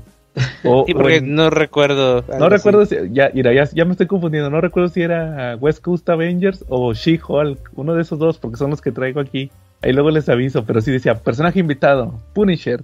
y nomás pasa en un avión al final. Ah, bueno, ya no tuve que matar a nadie. Y, y sí, nomás va pasando en el avioncillo. A ver si eso me suena más a She-Hulk. Sí, probablemente. Pero, fí- fíjate que, que como que sí usaban mucho esas tácticas. Yo me acuerdo que lo usaron también cuando con Lobo. Tú, tú te has de acordar, ¿no, Jen? Este, Sí, que sale en una página. eh, ándale, Sí. que, que lo anuncian en la portada. Creo que Bueno, hasta por lo, me- por hicieron lo menos ahí son más de- honestos. Sí, porque ahí, ahí decía, el lobo sale en una página en este cómic. eh, hasta, hasta era portada así resaltada y todo el rollo. Órale. Oye, Sí, me, ajá, me no, acuerdo bien de ese, eh, donde eh, es ese donde pelea contra un tal Caldera. O algo- Eh, así, así se llamaba en, en O era como- español. Y ahí, eh, o sea, es que salía al final, pero porque es el Ah, en el clásico. siguiente que- número es cuando se iban a- Ándale. Sí, o sea, es el clásico de que sale eh, al final de la página como que para que compres el siguiente número y así. Va. Oye, ahorita que mencionaste eh, Infinity Inc., fíjate que también hay otro cómic que me leí esta semana, el de Calaca, el de, de Golden Age. ¿Sí lo leíste o nomás Ah, lo, sí. lo ojeaste? No, sí, sí, lo leí. Está muy interesante. Fíjate, Jen, que salió hace unos meses, acaba de terminar hace un par de semanas, el, hubo una miniserie que se aventó Jeff Jones de Flashpoint Beyond, como que para Ah, celebrar. sí, sí. Entonces sacó esta miniserie donde el protagonista era el Batman de Flashpoint, el Thomas Wayne, que allá anduvo en varios títulos de DC en la línea principal, pero luego al final lo regresaron a la línea del tiempo de Flashpoint. Ajá. Y ahí lo interesante era que eran dos historias siempre. Era lo que le estaba pasando a Thomas Wayne en el mundo de Flashpoint y lo que andaba haciendo Bruce en la continuidad eh, principal, ¿verdad? Como que lo andaba buscando, cómo salvarlo, según. Total que a- en el caso de Bruce andaba teniendo broncas con los Time Masters, con este Rip Hunter y todos Ah. estos, ¿va? Y resulta que hubo consecuencias de Flashpoint Beyond. Ah, eh, la consecuencia principal que se aventó Jeff Jones fue que, eh, bueno, eso ya en la última página resulta que los Time Masters dicen, ah, ya ven, por andar con el tema de, de este de Batman tuvimos una, como que un- una falla en la seguridad y se nos escaparon unos personajes. Y resulta que Ah. muestran ahí unas bóvedas que tienen ahí, tenían co- como que los tenían en cámaras criogénicas y nada más los mencionan como los 13, así le ponen. Entonces total que se, se sacan de la manga una jalada de que eran personajes de la edad de oro que no existían, sino de que se van a reincorporar a la edad de oro. Entonces, se Sí, eh, eh, eso lo, lo- lo leí en un artículo de, el, de CBR. que, de CBR, que quiénes Sí. eran cada quien. Obviamente son personajes que no existían la mayoría. Por ejemplo, te separan a, a- que Aquaman de la edad de oro. Ah, sí, qué pedo. Y ese. Y Pues ya, ya Aquaman de la edad de oro es el mismo Aquaman de. de la edad de plata. Pues sí. Pero ahí te lo separan como, como que fueron dos diferentes. Y un Red Lantern, ahorita que hablamos de Atrocitus, un Red Lantern, pero es el de, el de Alan Scott. Ah, sí, que, que, o sea, también pedo con eso. O sea, son puros, puros personajes inventados nuevos, ¿verdad? Sí, todos los demás sí son puros personajes como, como que te dan a entender que son unos Teen Titans. Todos, ya- o sea, nomás, nomás el Red Lantern y el Aquaman de la Edad de Oro son como que personajes adultos. Todos los demás son como que unos Teen Titans que existieron que se desaparecieron en la Edad de Oro. Total que, que todo esto fue preparación porque sacaron un especial que se llamó The New Golden Age. Ujú, que también salir también esta semana. Total que la historia se trata, la, la protagonista es Elena Wayne, la hija de ¿Huntress? Batman. Sí, la Huntress, la hija de Batman y Catwoman. De hecho está pasando 10 años en el futuro, que ya existe la Huntress, que es una niña. Total que ahí anda un personaje viajando en el tiempo que se me hace que es un enemigo de la Sociedad de la Justicia, nomás que ahorita no me acuerdo cómo se, cómo se llama. Eh, Per Degaton será, porque es el, ese es el que, que viajó en ese, el es, tiempo. sí, Der Degaton. Sí, sí, ese sí. Per Degaton. Ese. Total que, que salió chafísima en Legends of Tomorrow. Ah, ok. Bueno, total que es él.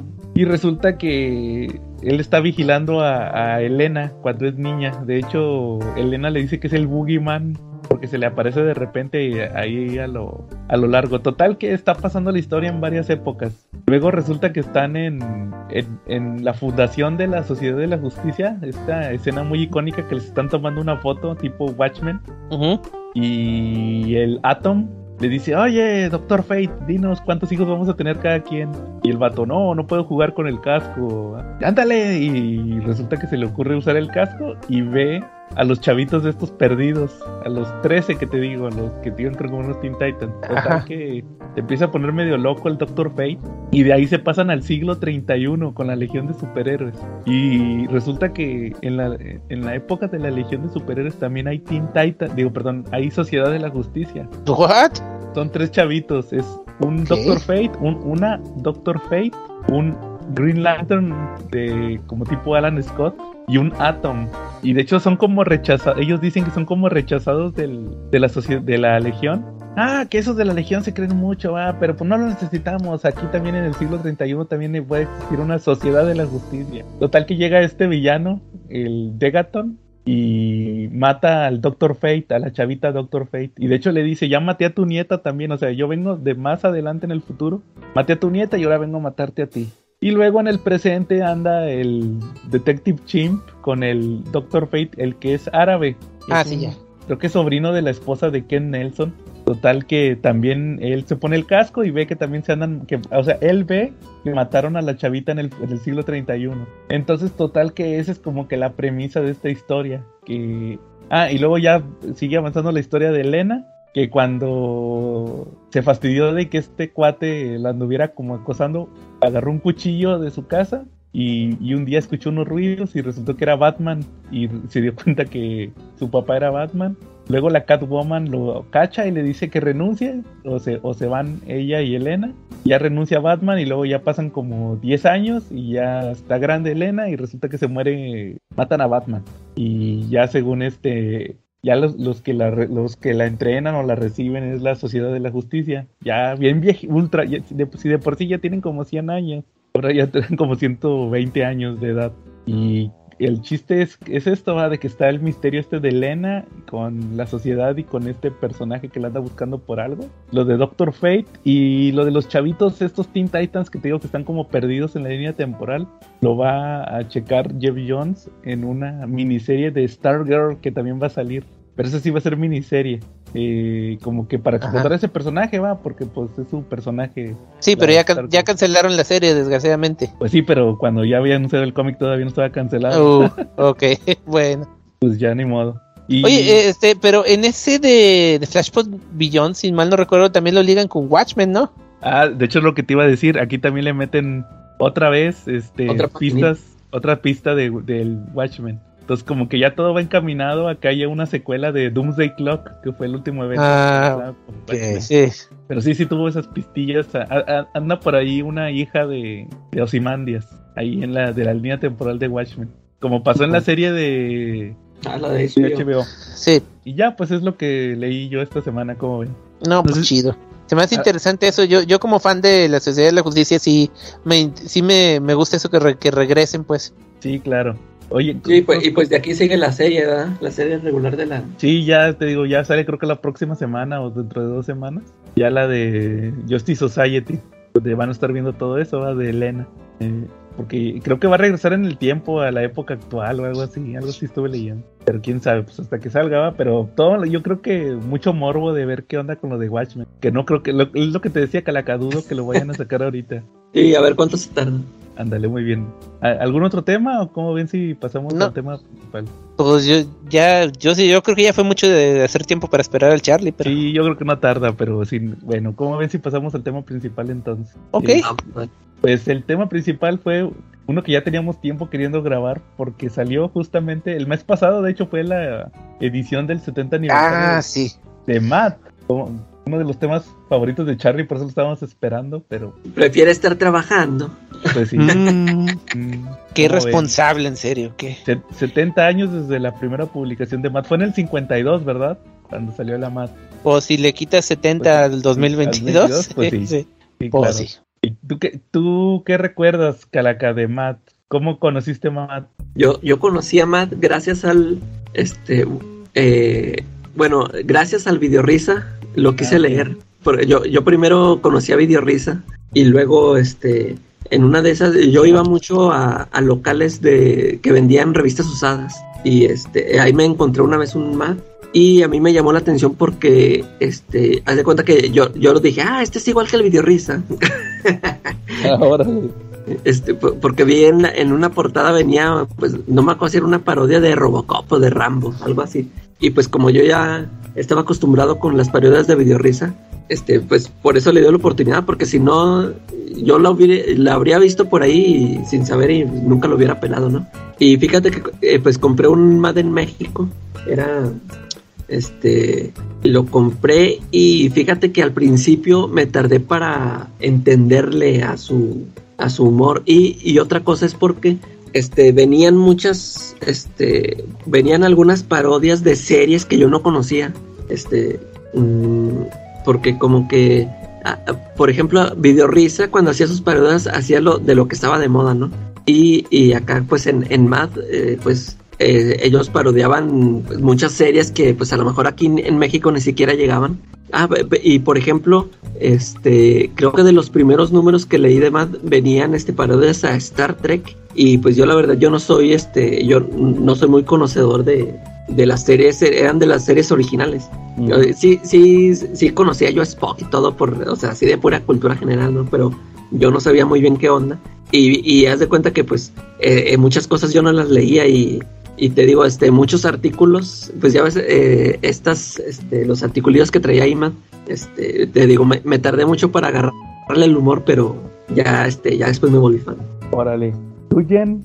Pues más o menos igual que, que el Calaca, eh, me llamó la atención. Yo me acuerdo también el- uno de Mad en México me ac- y, y me acuerdo perfectamente. eh, fue en una revistería en la plaza de aquí, este que íbamos seguido. Vi, no me acuerdo, nada más que lo estoy tratando de acordarme, no me acuerdo cuál era la portada de, de ese número, pero curiosamente me acuerdo que venía una parodia de una película que que, está, que pasaban seguido en el en el este en, en los canales de películas de aquí que se llama Witness de con este Harrison Ford.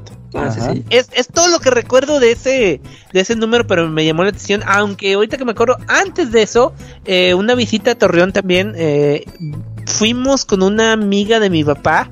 Y mientras los adultos hablaban, yo estaba en la sala y tenían un, un librero. Y me encontré un libro que me llamó la atención. Que yo, ah, bueno, así como lo, lo leí en ese entonces, era Spy versus Spy. ¿Ok? Órale. O sea, era un- una recopilación de libros de, de, de- sí, de, co- de tiras de Spy vs. Spy, de Mad, y yo así de, wow, qué chingón está este libro, o sea, me encantó así de que tengo que encontrar más libros de estos, o, eh, o sea, me lo hubiera robado, me lo hubiera- no sé, pero no, no me lo robé, pero lo leí ahí todo, bueno, no, no leí porque pues ya saben que son silenciosos, pero eso fue lo, creo que mi primer acercamiento, y ya después este, ese, ese de, de Mad en México, y ahí venían los de Spy vs. Spy, los reconocí, y luego los, los vi en el videojuego de, del Nintendo, que tenía un, un amigo, no sé si se acuerdan de, del juego, nunca les tocó. Nunca, nunca lo jugué, nada más vi anuncios yo. Sí, yo también Sí. Lo, lo vi, pero nunca lo jugué. Sí, pero estaba medio complicado, pero pues, pues, bueno. Y sí, a partir de ahí, de ahí empecé a comprar los de los de Mad en México y cuando íbamos a Estados Unidos igual también compraba los eh, lo que me topara de Mad, o sea, y también me hice fan y pues yo la, la seguí en varias épocas, igual en los 80 les digo, eh, luego ya cuando estaba en, en Torreón la empecé a comprar también en, en revistas Juárez y también cuando estaba en Acapulco, eh, ya más adelantito la, la empecé a comprar en, en Sanborns. Y hubo, sí, o sea, así por varias épocas que la compraba y luego la dejaba, pero de siempre, siempre fui fan de, de Matt desde, eh, desde ese entonces. Órale. Fíjese que se los preguntaba porque la mera verdad yo también, pues yo soy el que tiene menos experiencia con este tema. Yo lo, yo conocí Matt por Los Simpson, Ah, ok. porque ahí lo mencionaban a cada rato. Cuando Bart va a Nueva York, cuando está la banda de Luxo, ¿se acuerdan que por eso terminó la banda de Luxo? Porque ¿Por? el- en Matt iban a publicar eh, la Una parodia. Sí, y de hecho le decían Pestelson y, y decían, no, va a ser el final. Y luego el, el- el Nelson, me llaman Pestelson. ja, ja". Y al, final, al final sí le dio risa que le llamaran Pestelson. Entonces, eh, de, escuchaba de- ahí, de ¿va? hecho, este, hay, eh, hay, muchas películas que eh, mostraban la revista, ¿no? O sea, como que eh, Sí. es, es una revista muy popular, pues allá de gringa. Y, por ejemplo, en, en las películas de Arma Mortal, ¿no? La mencionan, creo que por ahí hay una referencia. Este, Las de- ajá. Todavía a la fecha, eh, no sé si se acuerdan, en la, ¿vieron la de Once Upon a Time in Hollywood, la de Tarantino? Sí. Salió una, una portada, una que, que- que no existía esa revista, o sea, del, del programa de este Leonardo DiCaprio en la película, el programa ficticio, eh, salió una portada que, que tenía él enmarcada de Mad, o sea, Sí. así, así de importante era Mad, y en serio, o sea, Mad era Sí, este gran bucera muy importante en, en- sí. de los 50 para adelante, yo creo. Sacamos la artillería pesada calaca de una vez. pues sí, ya. ¿A, a ya- qué ya se refieren? Di, la, di cuál es. por la de Nope, ¿no? En la de Nope. ¿Te acuerdas que este Ah, sí, sí, tiene una tiene una mat el de, de lo de Gordy, va? Sí. cierto, Que cierto. está al fre- de hecho, en, en la del 70 aniversario, que salió ahorita en octubre. De hecho, fue, po- tú fuiste el que me avisó, ¿verdad, Calaca? Pusiste un post. Sí. Yo, yo sabía que iba a salir en las solicitations de DC, que iba a salir la mat de octubre. Pero luego el Calaca puso el post de que era la de aniversario y que iba a participar Jordan Peele. Y yo, ¿qué? ¿Jordan Peele? Y Weird Al Yankovic, no olvides. Eh, sí.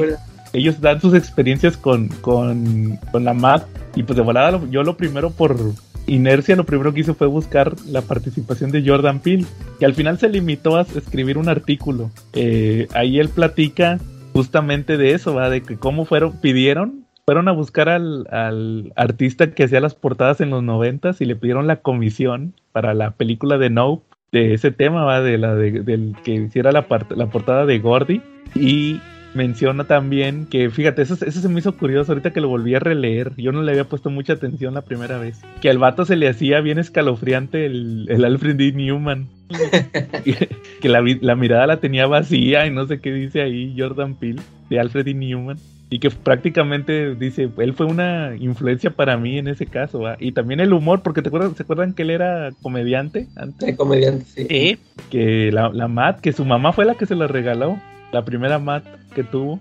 Y sobre todo, Jen, el, el- lo, que menciona al último en el artículo, que fue lo que nomás, ya lo habíamos comentado aquí en el podcast Nova internamente, que menciona que cuando estaban diseñando el tema este del de Jean Jacket, lo que pasa al final, dice, no, para nosotros este, una referencia obligada para el tema de Jean Jacket cuando e- era, era el tema de la contraportada. o sea, lo del tema de los dobleces y todo eso. Era, un- era una Ah, sí. obligada. Entonces, este, él menciona que eso fue lo que le influenció la Matt a él. Entonces, por eso ahorita que decías eso de, de lo de este, de Tarantino, pues también Jordan Peele mandó a hacer su Matt para, para ese tema. Sí, pero fíjate que esa de Tarantino eh, salió hace, o sea, cuando salió la película, salió en la, por- o sea, en la Sí, revista física, ¿verdad? la publicaron, o sea, con, e- venía, este, decía Facsimile Edition, algo así de, lo- de los 50, o sea, como si fuera un, como si hubiera sido real. Publicaron Sí. la portada y una parodia del programa ficticio de este, el personaje de, del Leonardo- Leonardo DiCaprio. Sí, órale, fíjate, yo no me enteré. Y eso estuvo chido. Ya, yo fue cuando casi ni la, ni la, ni la publicaban, me acuerdo. Fue cuando la reiniciaron. Más Ah, sí, fechas. Ya es que ya es que tú te suscribiste ya en qué número, yo. En el 18, Sí, es que eso fue como en, lo- en los primeritos, ¿no? Como en el Sí. 9 o algo así. algo así. Sí, yo creo que le calculo que fue entre los primeros 10. Por Sí. la época, porque según recuerdo es del 2016, la, la, oh, sí, más o menos 2016 fue cuando, cuando la, re- la, reini- la reiniciaron, la numeración. 2010 2018, de hecho. Ah, 18, entonces Sí, sí, aquí, sí. aquí, aquí tengo toda mi colección digital de, Ah, de órale, En bien. serio. Entonces sí. sí, pues prácticamente eso, ese es un dato obligado ¿ah? del tema de la Sí, aquí está. Fue en el número 9, en Ah, octubre del, de 1900, mi- del 2019. Dice Special Tarantino Time Warp Issue y sale la portada que usaron en Oye, la- ¿y no metieron, no metieron este parodias de Tarantino? ¿O si fue tipo faxim de la época? No, no te digo, nada más sale una la parodia del, del programa, de, de- sí, del programa este de, de Marsh, ¿cómo era? Bounty Law, Sí. de este, de este cuate. Órale. Sí, y, ah, pues nomás para terminar les decía, pues por los Simpsons, ¿verdad? Y luego un amigo un día compró también la MAT y ya, ya, vi, ya vi, ah, esta es la MAT. Y así fue como la conocí, pero principalmente por los Simpsons. De hecho, de hecho, el mismo Matt Groening menciona que, bueno, específicamente Aragonés fue una influencia muy grande para él en su tema del humor de los Simpsons. Sí, sí. Bueno, muy bien. Y Eh, este, ahorita que, me- bueno, no sé si vamos a hablar de artistas o así en pues sí, general. en general. del- de la historia o qué porque yo yo sí me preparé vi leí vi etcétera etcétera Ah, yo también. ah Este, ok ¿Tienes alguna artista o, Ian, como invitado? que ¿De qué, qué te gustaría mencionar de Matt?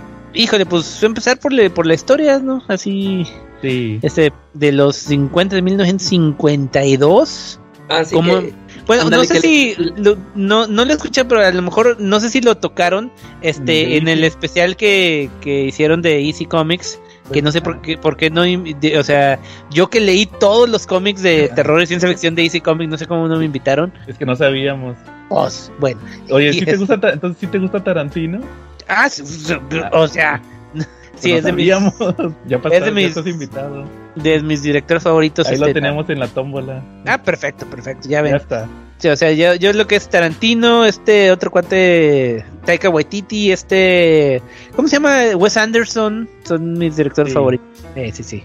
Va Este. Entonces, pero sí. No, lo platicamos muy por encima del tema de, de Easy Comics, de cómo... no, y, y nada más mencionamos lo del el- una tira del ah, de la primera tira del número uno, ¿no? Yo- Sí. Que fue una parodia de los, eh, los mismos de... Sí, Uja. Este, sí, que porque lo mismo de por el tema del del Comics Code, eh, pues por eso mismo les limitaron mucho a Easy Comics, pero que buscaron el formato de magazine para poderse saltar todos estos lineamientos. Y así nació Matt, los mismos editores de Bueno, no porque, o, o sea, eh, Mad como cómic ya existía antes de lo de la, de lo de los, del código y todo eso, como, o sea, la versión en cómic Y luego ya cambió, ¿verdad? Luego cambió al. sí cambió el formato de, de magazine y pues sí también este me aventé todos todos los, los de Mad en versión cómic de, de hecho son los, los sigo los sigo de- eh, leyendo todavía pero bueno eso ahorita hablamos le empezó como cómic princip- los principales en ese entonces eran este ay cómo se llama Em, Harvey. Kurtzman quién Eisenstein. Al Feldstein el editor, pero Harvey Kurtzman es el que eh, puso el estilo de, de. Mad al principio. Y a mí, es, eh, de entre los artistas este, principales, también este eh, Wally Wood es el que me sorprendió de que dije, wow, es buenísimo. Y la otra vez vi, no sé si conozcan un, un canal de YouTube que se llama Comic Tropes. Ah, de hecho era lo que te iba a platicar. Acabo de Ah. ver el- hace poco el video de su carrera que fue bien triste todo lo Ah, que le. Deja tú, o sea, hizo un chorro de cosas desde en cómics, desde la Edad de Oro hasta eh, para Playboy y todo así. Pero sí, o sea, en Mad, el que más así me llamó la atención es Hollywood. Dije, este güey es un genio. De hecho, Wally Sí. Wood Calaca fue el que le diseñó el traje rojo a Daredevil. Él fue el que Oh. lo cambió de, de amarillo a, a rojo. Yo de ahí Sí, o lo sea- ubico, ahí lo conocí. Sí, o sea, él es uno de los más influenciales en. Tampoco Bollywood, ahí estuvo en Daredevil. él. Sí, eh, Órale. eh, se supone que el que empezó fue Jack Kirby. Bueno, Eh. empezó Bill Everett y luego entra Jack Kirby y luego como que ya estaba, pues de por sí ya estaba, tenía sobrecarga de trabajo y le ponen al Wally Wood y lo primero que hace es quitarle el traje amarillo y lo hace rojo. Ajá. Es cuando se agarra con amor, si no mal lo recuerdo, en ese número 6. Y, y sí fue él, entonces este ahí fue cuando yo conocí a Hollywood. Yo no lo ubicaba, o sea, ahí lo, ahí lo empecé a conocer. Yo no sabía ni quién era cuando empecé a leer ese Daredevil. Y sí, te, vi ese video de Comic Troops, que bien triste va, cómo acabó él. Sí. Se murió. De, de una enfermedad o algo así, no, ya Sí, ni me no- acuerdo. Yo igual tampoco me acuerdo exactamente de, de qué murió, pero sí, sí está, está cañón. Sí, creo, creo que tuvo, ah, sí, ya me- que perdió la visión de un ojo y luego ya no podía dibujar y no, no, sí, estuvo bien, o sea, acabó deprimido y pues, pues sí, pero bueno. Y él fue de los de los principales, este, pe- pero es, eso fue en la etapa de cuando eran cómics. Eh, que eran parodias. Bueno, al principio no eran necesariamente parodias, eh, era simplemente. Eran historias eh, cortas, eh, sí, eran, sí, era- eran como, había como tres o cuatro historias por, por cómic, pero fue cuando hicieron su parodia de, de Superman, que le llamaron Ah. Super, Super Duperman. Ah, ese lo tengo aquí en una, en una. ¿sí? Las que yo tengo. Es una Ese-. Ese fue cuando ya de plano eh, eh, saltaron a la fama. Y sí, o sea, de, de ahí en los 50 Matt se hizo increíblemente popular. Que, como les decía hace rato, tu- tuvieron un chorro de, de imitadores. Cracked es la que más duró. Que ahorita todavía existe como página web. Pero ya, ya chequé, la que tenía este Marvel si era esa, Crazy. Sí. Pero también eh, eh, existió otras como... De hecho, hay- hubo algunas de que, que los mismos, mismos eh, artistas de Mad eh, hicieron este, inc- incluso este, el creador que les digo, el- bueno, no creador, pero de los principales, este, Kurtzman, también se salió, hizo su propia, su propio Mad, así, pero con juegos de azar y mujerzuelas. Y, y este, pero ¿Cómo no, no, no duró mucho tam- tampoco. Órale.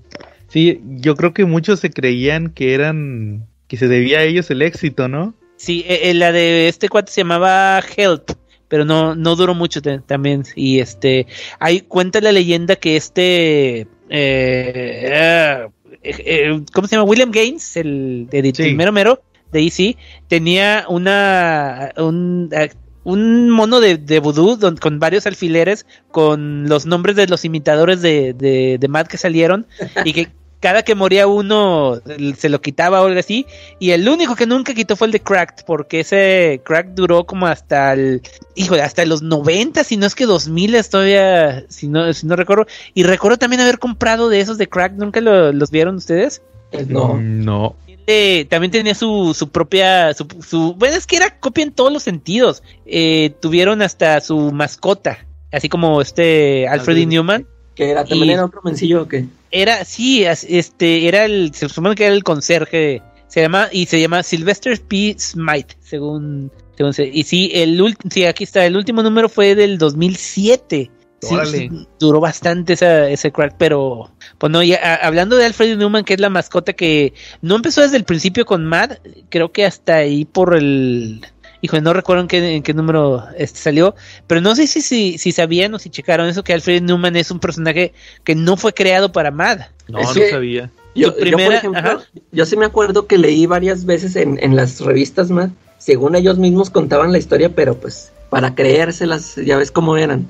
No, no, pero es, es en serio. La primera aparición de Alfred E. Newman, bueno, del personaje, porque Alfred E. Newman sí, sí, el, num- el nombre sí se le pusieron ellos, Sí. pero el personaje, la primera aparición que se tiene en memoria es de 1894. Sí, bueno, ándale, yo, yo me acuerdo que leí eso, eso lo pusieron ellos en un este un artículo que alguien se encontró la imagen y la usaron, ¿no? Sí, sí, sí, salían por, en postales y no sé qué, qué más cosas, eh, pero sí, de, o sea, es mucho más viejo el, el, el personaje, pero ya lo, ya lo adoptaron ellos y como era del dominio público, simplemente lo, Sí.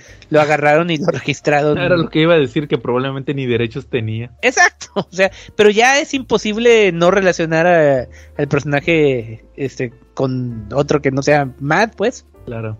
Oye, fíjate que nada más como dato, estoy viendo que aquí la de Ajá. Super Duperman salió en la MAT número 4 y es de efectivamente Harvey Kuzman y Hollywood. Ujú. Y la de Sí, el pues Ju- los. sí, y el Juja no fue Hollywood, fue Jack Davis, Ah, ok, ok. pero sí fue Este, Kurtzman. Eh, esa de Super Duper Man, ahorita que. ¿Sabes quién lo mencionó como. como. eh, eh, influencia? Alex Ross y este. en la. para la pelea final de. este. Kingdom Kingdom, Come. Come. Sí, Órale. porque ahí. Ahí este Ah, pelea. es cierto, ahí pelean Shazam. Sí, sí, sí. Órale. No me acuerdo dónde lo leí, pero sí me acuerdo específicamente que mencionan la parodia de Mad como este parte de, de la razón para pelear este Órale, ese dato está chingo.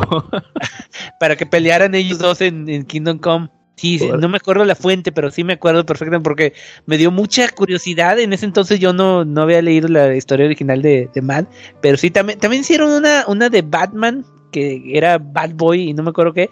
Eh, pero no sé si se acuerdan de la serie de Batman Brave and the Bold, la, la, la serie de televisión, la caricatura. Sí, la que salió hace como unos 10 años. Sí, sí, sí, salió, ese salió, le adaptaron ese cómic, el de Bad Boy, en, en uno de los de, de los capítulos, uno que, uno que presenta este Bad Might, Sí. que, que claro. como que eh, Salió varias veces antologías. Sí, sí, sí. Oye, Sí. por cierto, pe- perdón, como dato, en, en Super Duperman no era Billy Batson, era Billy Spa Spaffon. Billy Spaffon y no decía Shazam, decía Shazum. Sí, pues es que esa es la cosa, que le cambiaban los nombres para eh, cosas así chistosas. Sí, claro. No, pues, oye, que ese, este- ese dato se me hizo buenísimo. También, ahorita que hace rato que releí el Super Duperman, que vi, vi a Shazam, no lo había ubicado. Dije, ah, mira, Superman con- contra Shazam, esto ya se ha visto. ¿ah? Ya sé. De, de hecho, nomás como dato, en la, en la MAT donde viene eso, es la 25 que salió este año, que es donde viene Black Adam de The Rock. Y, o sea, es, es la portada de Rock con su traje de Black Adam y Alfred E. Newman con el traje de Shazam. Era una, edi- Ok. era una edición de superhéroes. Ajá. Entonces, eh, eh, la salió apenas este año. Y el año Sí. pasado salió una de Batman también, y ahí tengo aquí la de, la de Batman. Eh, esta trae portada de The Dark Knight, me parece. Y también ahí viene, viene la pared de Batman 66 y de todos los Batman que han existido. Ah, Batman 66 y Batman de Tim Burton. De Tim Burton. Que tengo. Sí, pero lo, lo ma- fíjate que, bueno, nos estamos adelantando mucho, pero lo malo del MAD actual es que ya son puras reimpresiones. Puras reimpresiones, pero también tiene su lado bueno, por si no las tienes. Ah, bueno, sí, eso sí. De hecho, de hecho, curiosamente como dato, en esta, en esta de que te digo de edición de superhéroes por lo de Shazam, de repente les llegan a poner material nuevo. y, y en esa viene una, una, una tira que se llama Si Black Adam se uniera a la Liga de la Justicia. y llega y les dicen, ¿cómo te llamas? Me llamo Black Adam. ¿Y por qué te llamas Black Adam? Bueno, porque visto de negro y porque este porque me llamo Adam. Ah, y luego le dice, ah, pues no me gusta tu nombre, le dicen el, su- el Superman y el Batman. Y el, y el Batman le termina diciendo, te llamas Adam, entonces tu traje debería de ser una, una hoja, nada más ahí tapándote y tú encuerado. Ok. Así es, es- esa sí es una tira nueva, la hicieron este año para lo de Black Adam. Sí, pero te digo, sale como 95% de lo que sale es este, Ajá. es ahorita. De, de hecho, por ejemplo, perdón, como el Calacas, aquí Calaca, él fue el que me avisó que el año pasado, que en la mat de Halloween, que es la que yo tengo con portada del exorcista, ahí venía la de Juja. Me dijo, ahí viene una historia que salió, que salió en la mat 1. Y que voy checando yo, oye, sí es cierto. Él fue el que me avisó. Si no, ni, ni cuenta me hubiera dado. Órale. Entonces, este, este y, y ¿qué te pareció a ti en general lo que dijo Jordan Peele? Tuvo, tuvo interesante, este, fíjate, este, ahorita, ahorita, bueno, ahorita que regrese bien también para platicar lo de Weird Al, pero sí, este, tu- tuvo bueno eso. Fíjate que ahorita, este, que recordamos lo de la portada, yo sí me acuerdo que cuando estaba viendo la película de Nope, yo sí pensaba que era una portada De real, o sea, sí, ándale, o sea, yo dije, no, pues, eh, o sea, pues este, ¿cómo se llamaba el changuito? George. Era, era este, Gordy. Gordy, ese. Yo, yo sí pensé, yo dije, pues este show sí existió y pues hasta más le hizo su, su portada, ¿no? Su, yo, yo en ese, cuando, mientras estaba viendo la película, yo sí estaba pensando de que pues todo esto sí, sí fue real, ¿no? ¿Cuál show? Y ya, este, Eh, en la de Nope, el show de Gordy. Ah, sí, sí. y ya, este, ahí te das cuenta de que eso, de que la mandan, la mandaron a hacer especialmente para eso, ¿no? Sí, claro, eso fue una muy buena puntada. Ya cuando, digo, yo ni idea tenía de que iba a hablar de eso. Eh, Dije, pues Jordan Peele, dije, pues a lo mejor se va a aventar alguna tira o algo escribir. ándale, yo también pensé que se iban a meter en eso. Sí me decepcioné un poquito cuando vi que era un artículo, ¿va? Pero la neta, sí, Está interesante. sí.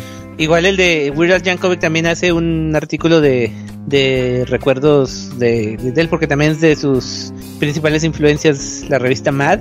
Sí, ándale, eso te iba a decir de que eh, menciona eso, ¿verdad? De que eh, yo empecé a hacer canciones de parodia por Mad, por las parodias que vi en Mad. En Matt.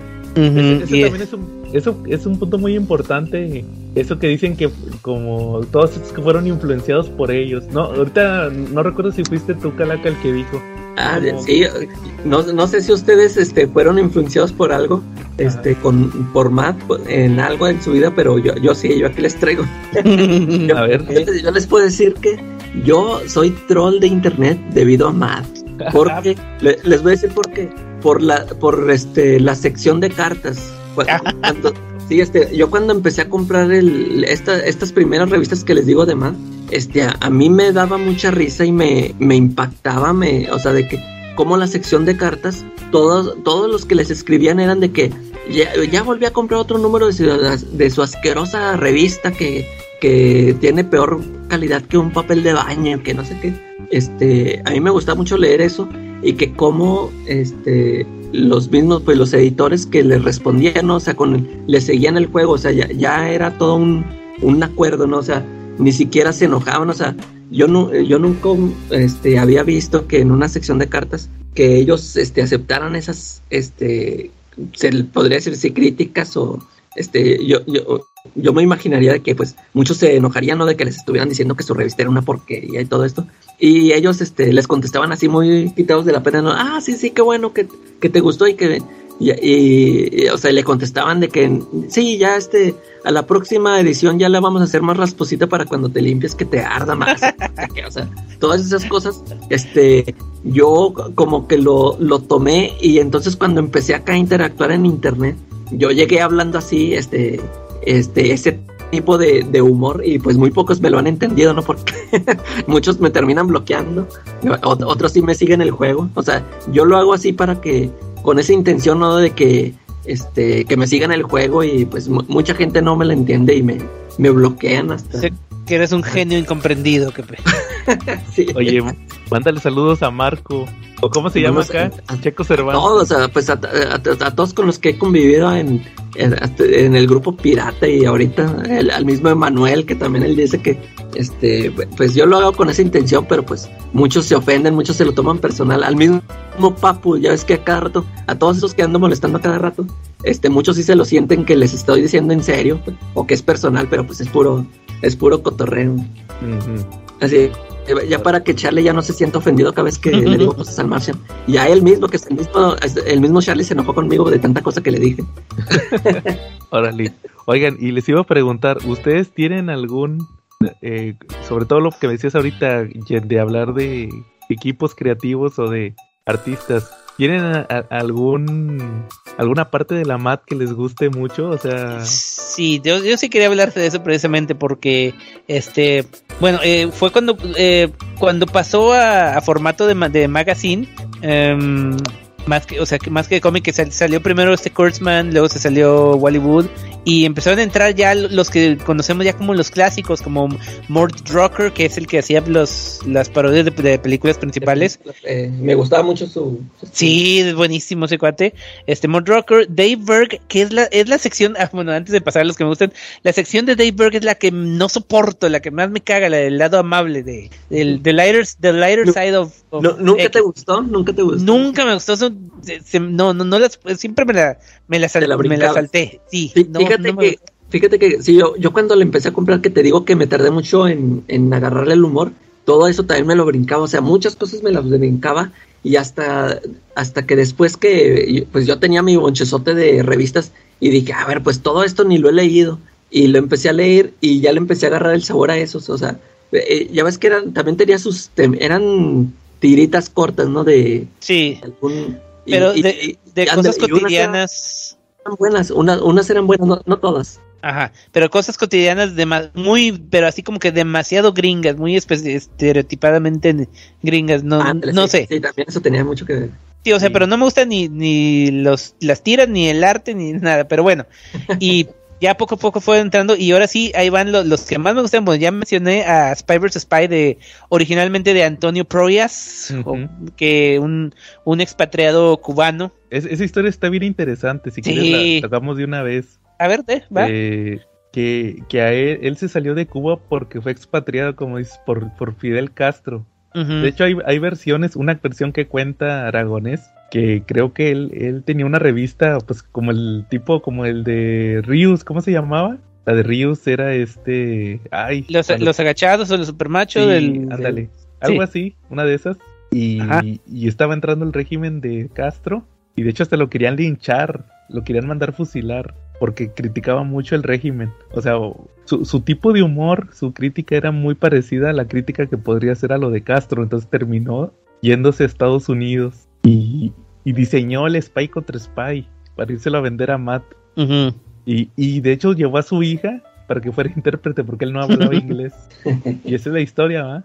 De, de Antonio Proyas. No sé si quieres agregar algo. No, pues eso, este, que ya después lo, de cuando, después de que murió, ya continuaron otros el Spy vs. que ese sí no lo retiraron porque es, era como el de los más populares. Ahorita lo está haciendo Peter Cooper, que si Sí. no, no me, no me recuerdo.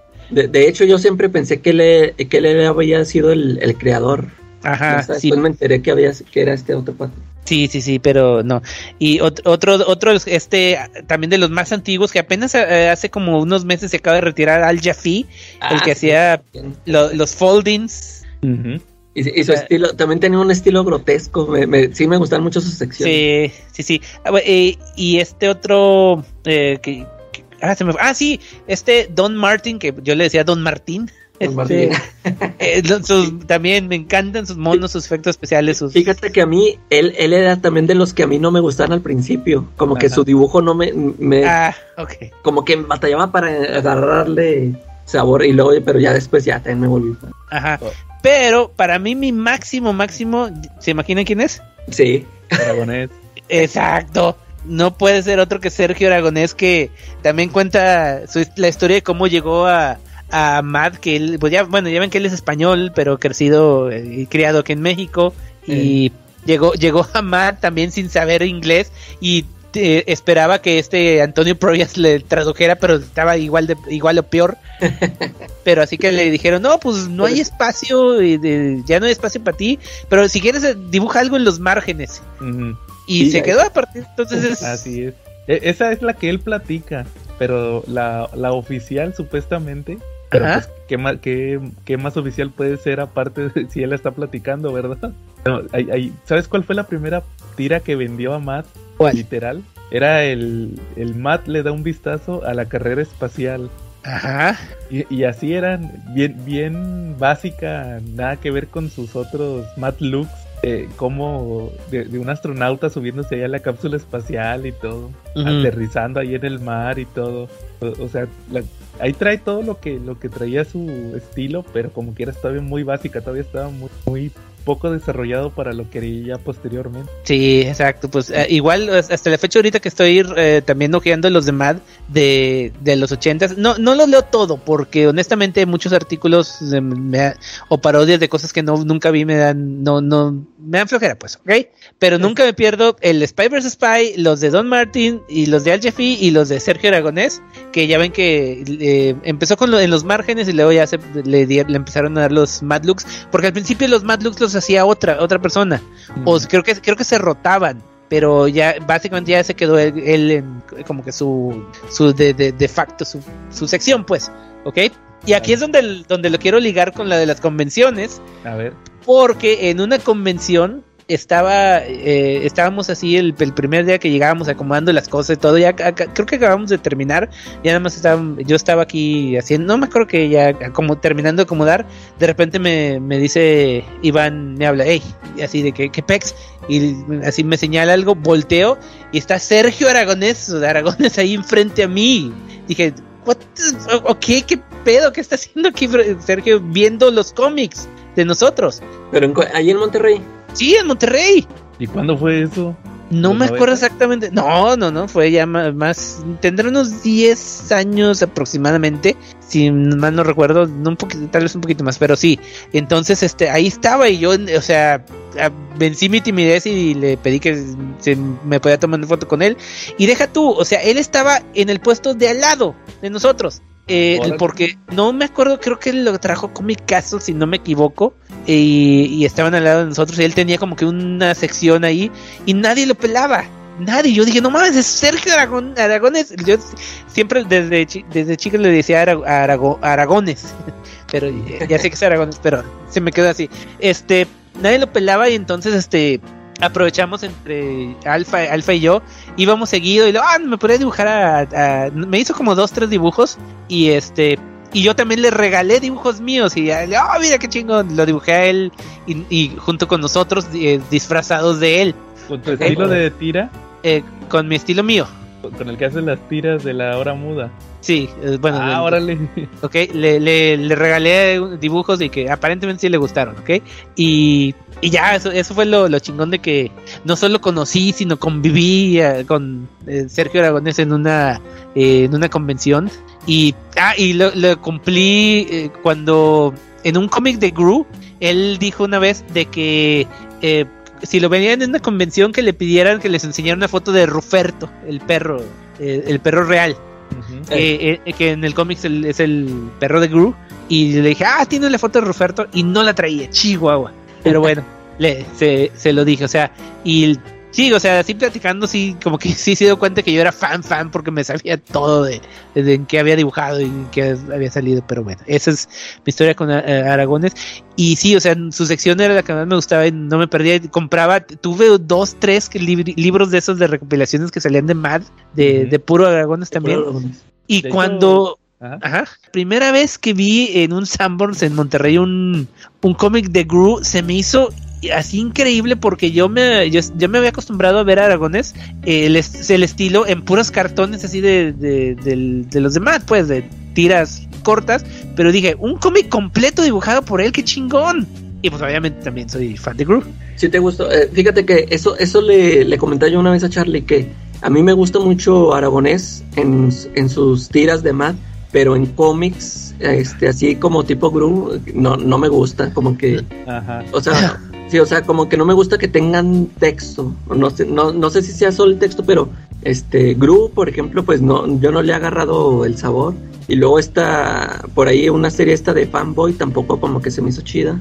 Ajá. La- la- los que sí se me han los que sí se me han gustado son los que hizo de, DC ¿qué? de Sergio Aragonés destruye Ah, Destroy Marvel. DC, Massacres Marvel esas, y esas dos sí se me hicieron muy buenas hay uno de Stomps Star Wars El de también. Star Wars no me gustó. ese no lo leí Ah, pero sí este eh, esas esas esas otras de que las con la- donde sí tiene texto que porque se, se le- se las escribe Mark Vanier, ¿no? Sí, le ayuda, le, sin- le coescribe, pero porque si le dices que se las escribe Mark Vanier, se encabrona, ¿ok? El- eso le pasó a Claudio. Eh, eso le, le pasó a Claudio también cuando le platicó, no, que Mark Vanier que le escribe, no, no me acuerdo qué, pero dice que sí se no enojó con él. ¿El qué? A él no le firmó nada. No, a él no, porque se enojó con, con él. Pero sí, no, a mí sí, yo sí, s- me gustan las de Groot también. Eh, yo lo empecé a comprar también desde que salieron los de Image, pero ya después también ya conseguí los, los de Marvel digitales, pero... De hecho dices que, que te publicaron una carta, ¿no? Una carta. Ah, me sí, pero en uno de... ¿Cómo se llamaba?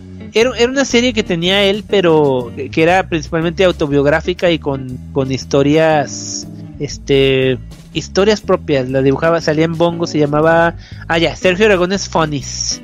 Ah, Ah, sí.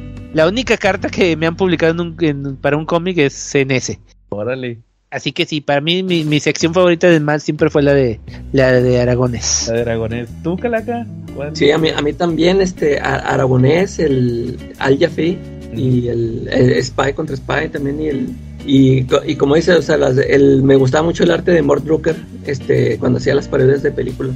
Siempre, este, sí le, le salían, dibujaba chido en caricatura a todos los, a todos los actores. ¿no? Fíjense que a, a mí esa, no sé si lo platicaron ahorita porque ahorita me salió un momento. eh, a mí lo- el tema de las películas nunca me ha gustado. el texto, o sea, como que está muy rebuscado. Ah, ok. ¿Te gusta más el arte? Sí, el arte, en, en el caso de las parodias de las películas y las series, como dice Calaca, es igualito, o sea, eso sí está bien padre. Pero luego que de repente como que sí buscan que esté muy rebuscado el nombre eh, y luego como que le meten muy demasiado texto a, Sí, a es que, sí, o sea, como, como que en, en una, en una viñeta te metían mucha información, ¿no? demasiada a mi Sí, parecer. pero fíjate que a mí sí me gustaba, sí, ¿Sí? siempre- sí disfruté mucho eso. Ah, Ándale, aunque. Y luego los, los diálogos, o sea, eran un cuadrotote, ¿no? Sí. Cuadrotote. Fíjate que ahorita que dices eso, de sí tenía mucho diálogo. Yo generalmente en las parodias de películas yo me saltaba la primera página, porque generalmente presentaban a los personajes. que, yo soy tal y todo, no sé qué, yo soy tal. Y, y no, ya me saltaba ya cuando empezaba la historia. Así es. Eh, pero, pero sí, sí recuerdo mucho que este, cuando estaba comprando esos de Madden México, eh, un- en una ocasión sacaron un especial de puro aragonés. No, y la- lo disfruté muchísimo. Me acuerdo que estaba a carcajada así fuerte.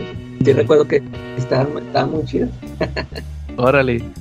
Pues sí, ¿y qué más? Y por ejemplo también eh, a, a mí a, a mí mis secciones favoritas siempre va a ser Spy contra Spy. A, a mí a mí me marcó mucho cuando salió. ¿Se acuerdan hace unos años que salió esta serie animada de, de Matt cuando animaron el Spy contra Spy? Ah, Sí, esa es a- otra a- cosa. era, un, era un programa como un late show, algo así, ¿no? Eso No, es otro tema. No, tú dices el donde eran actores. Yo digo el que fue animado. Sí, Pero sí, era- es que hubo- todo era animación. Pero es que hubo, no, espérame, es que hubo dos programas de Matt. El, eh, en los dos salían este, caricaturas de Spider Spy. En el, bueno, creo que por lo menos en la primera temporada, de- el de Matt TV era la, la que era, era copia de Saturday Night Live, o sea, porque era Sí, con sí. actores, Ese, fue el actores, hacían sketches, hacían parodias como, pero la- curiosamente las parodias de ahí eran como mashups, porque la primera que hicieron era Gump Fiction, o sea, que, eh, que era una mezcla de Forrest Gump con Pulp Fiction, y estaban bien chingonas, y en la otra, la segunda fue eh, Apollo the 13, Jason Takes NASA. Es- es- bus- bus- búsquenlas en, en YouTube, están, están muy chingonas Ah, esas ahí están, ahí están. Pero- esos- sí, está sí, el sí, programa chécale. completo. No, no he, programa- no he encontrado los programas completos, fíjate, pero algunas parodias sí están ahí en, en YouTube. Y así, y así los encuentras como Matt. Matt TV, Matt TV, Eh, búscalo. ok, Bueno, sí en, en- en ese programa de los noventas, entre antes, antes y después de los comerciales, pasaban animaciones de cartones de, de Don Martin y de Spy vs. Spy. sí. Eh, el que tú dices, Joe, es otro, el que salía en Cartoon Network. Ese es el que a mí me en- tocó. sí, ese mero, en, eh, ¿cómo se llama? Adult Swim. Ese Sí. era completamente animado. Sí. Ese salió en los 2000, por eso le digo, No, son dos no lo vi. programas, son dos programas, pero en los dos tenían animaciones de, de Spy vs. Spy. Así es. E- En ese segundo programa, el de Cartoon Network, ya cuando lo vi animado se me hizo muy chido. Y, y también les iba a comentar otra cosa. Cuando Charlie, eh, Charlie decía que era muy fan de Don Martin. Entonces, a, a mí, eh, como decías hace rato, Calacamí, a mí no me gustaba tanto Don Martin. Pero ya cuando lo vi animado sí me gustó mucho. Lo metí- a ese lo metían, como dices tú, Jen. Como que entre, entre parodia y parodia metían Ajá. como una, como cinco segundos y algún chistecito así suelto y era de Don Martin. Ahí sí fue cuando me gustó su estilo. Sí, es que le ponían efectos especiales también muy chingones. Porque, de hecho, él se caracteriza mucho en sus cómics por eso, por crear efectos especiales muy, muy únicos, originales y divertidos. Sí. Oigan, invoqué al diablo, ya llegó Charlie. ya llegó. Ah, ya llegó a ser. Perdón, perdón, la saben que, que de repente como que uno es esclavo, pero bueno, ya llegué. Sí, oye, yo creo que sí, Don Martín como que se caracteriza porque como que es el rey del efecto especial, ¿no? Con él vas a ver las onomatopeyas más divertidas que existen, ¿no? Vas a ver el toing, el boing, un montón de variaciones de todo eso, ¿no? Sí. Sí. Charlie, estábamos platicando de tus secciones favoritas de Matt. ¿Cuáles son las tuyas? Ah, pues mira, definitivamente Don Martín es muy bueno, pero ¿qué quieres? A mí me gusta mucho Sergio Aragonés. Es, Ah, el, todos- es el ganador de la Todos noche. coincidimos, sí, exactamente. Sí. Es que con Sergio Aragonés hay una historia muy chistosa, ya, ya me imagino que ya la platicaron porque es un gran clásico de él, ¿no? Que cuando llegó a la revista Madel llegó muy ilusionado y con muchas ganas de trabajar y que para mandarlo al cuerno le dijeron que nomás estaban los márgenes de las páginas, ¿no? Y que fue cuando regresó con dibujos del tamaño de los márgenes, ¿no? Sí. O- oye, Charlie, ¿tú tienes el de cinco décadas de Aragonés? No, la verdad no, es uno de mis grandes pecados, no tener un ese Sí. libro de Aragonés. Ah, Eh, Exígenselo chido. al papu. Eh, esos, esos los compramos en remate a Smash, ¿te acuerdas, Calaca? Sí. El, el de, el de 50 años de Aragonés. De hecho, ese es el que, que me gusta mucho leer porque vienen ahí todo lo que platiqué de la primera tira que vendió. Ahí viene. Y les decía, Sí. les, decía- les decía yo, mis favoritos siempre es Spy contra Spy por eso, cuando lo vi animado. Y ya cuando me enteré todo lo de Antonio Proyas, todo lo que vivió y las primeras tiras muy padres. Y, y también eh, con este de Aragonés, que te, como decía Calaca, tú, Jen, eh, a mí tampoco me gusta tanto Aragonés en cómic, pero su narrativa en Matt se me hace buenísima. Los ¿Cómo chistes, no cómo te va a se explican. cómic? En cómic es genial, su, su héroe de Ground the Wanderer es la cosa más genial del planeta. Vaya, coincidimos este, en eso porque al Calaca no le gusta. No, No mames, es la, es la cosa más bella. Incluso te voy a decir que en el juego de cartas, ¿te acuerdas que en algún momento Aimash sacó un juego de trading cards? Ah, así caray. tipo, tipo Pokémon o tipo Yu-Gi-Oh! ¿Se acuerdan de eso? ¿O no, No. lo vieron nunca? No, no recuerdo. Bueno, pues tenían un juego de cartas tipo Pokémon, ¿no? Con personajes que defendían, atacaban, bloqueaban, tenían poderes especiales. Por ejemplo, tenían a, al Savage Dragon, a Spawn. Todos ellos ahí estaban. Había tarjetas de equipos y tarjetas de jugadores solos. Pero, y también estaba la tarjeta de, de Grow the Wanderer. Y esa era una tarjeta de lo más divertido que te puedes imaginar. Porque cuando un jugador ponía esa tarjeta, automáticamente morían todos los personajes que estaban en ese momento en el campo de batalla. Qué O sea, chingón. La historia era que, que Gro de Wanderer no, que Gro no distinguía entre amigos y enemigos y mataba a todos y se terminaba matando él solito también. Ah, qué chido. E- Eso fue de cuando lo publicaba Image, ¿no? Porque hi- hizo 12, 12 números con Image después, después de Marvel. Y Yo- este. Sí. Sí, sí, sí. Y yo creo que también ellos eran fans de fans de Sergio Aragonés porque para permitir, no sé, yo no me imagino otra manera en que todo, todo, como, todo un diosito de Lego McFarlane, Jim Lee y toda esa multitud de estrellas permitieran que un bárbaro de caricatura matara a sus personajes es porque de verdad lo, lo apreciaban, ¿no? Así es. Sí. Oye, Charlie, eh, fíjate que también platicamos. ¿Tú cómo conociste a Matt? ¿Cuál fue tu experiencia? Nah, pues yo lo conocí cuando iba en la primaria. Fíjate que mi difunto padre era fanático de Matt, entonces él me presentó la revista y la compraba. Y yo ya la empezaba a leer y me gustaba. Había algunos dibujos que francamente a mí no me parecían tan padres porque los hilaba mucho con los, con los muñecos Garbage Pail Kids, pero despuesito como que le fui agarrando el gusto y me fui gustando más, más, más. Yo creo que Mad, eh, en mi caso, no es en el caso de ustedes, como que lo vas disfrutando por etapas de la vida. ¿Por qué? Porque a lo mejor cuando lo conoces, este, pues, tu primer acercamiento son las tiras más simples, a lo mejor, entre comillas, te puede gustar Spy versus Spy, la del lado amable de, ¿no? No, las, esa no. Las, las tiras de, de una sola hoja, ¿no? El doblez de Matt, yo creo que a todas las edades nos ha gustado. Pero y ya despuesito pues le vas agarrando el gusto a las parodias, a todo lo que viene de ahí, ¿no? Oye, por ejemplo, ahorita que estaba checando el intro para el, para el episodio que va a tener, que es uno de los Simpson, el Homero dice que es fanático del... ¿Respuestas qué? Estúpidas para preguntas más Ah, ese está bueno. sí, Sí. Es de Al Jaffee, ¿no? Sí, De sí, hecho-. Y de hecho, yo les voy a compartir, yo tengo un tesoro muy especial, ¿eh? Eh, Ahorita no la tengo aquí a la mano, está en Puebla, en mi departamento en Puebla. Pero, ¿qué crees? En el número 4 de la revista MAD en México del año 2004, respondieron una carta mía. Ah, sí. ¿Y Y si respondieron, ahí? ¿mandé? Pero lo Ahí respondieron muy al estilo MAD. Sí, de hecho, la tengo bien guardadita. ¿Y qué crees? Este, yo les, yo les decía que, pues, la verdad que, que pues, hicieran mejor la revista, que porque tardaba muy poquito en leerla. Métanle más páginas, no sean marros, ¿no? Ahí Este, está, y Calaca. Le, le aprendiste lo troll a Charlie. Y no me vayan a, y sí les dije, y no me vayan a salir con sus tonterías que recorte la revista y luego la vuelva a pegar, que la lea de atrás para adelante, que la lea parado de manos, o todas las cosas que ustedes siempre le dicen a sus lectores para que tarde más con la revista, ¿no? Y me dijeron, no, no te vamos a dar ninguna sugerencia, te vamos a sugerir que te metas a leerla a la lavadora, Oye, ¿sabes de qué me estoy ¿no? Dando que la aprendas. Que Charlie, ¿sabes de qué me estoy dando cuenta? Tú y la ¿De qué? calaca son, ustedes dos son el final de, de Red Son. Tú, tú juraste destruir a la calaca y en realidad tú lo creaste. Porque Sí, es eso. ahorita Calaca platicó la anécdota que había prometido platicar en el episodio de Matt de, de por qué era troll. Y fue por eso que porque leyó en una carta que así, así contestaban. Y de hecho así contestaban, ¿eh? Así contestaban los demás. De- mejor leí la tuya también. Ándale. Sí, porque a ellos les gustaba mucho eso. ¿Quién sabe por qué les gustaba? Y a todos nos gustaba mucho que te escribías para que te trolearan, ¿no? Porque ya sabías que te iban a salir con alguna gracia, ¿no? Ujú. Digo, hubo un cuate que amenazó con, con que si no publicaban su carta, en el siguiente número se metía de monje.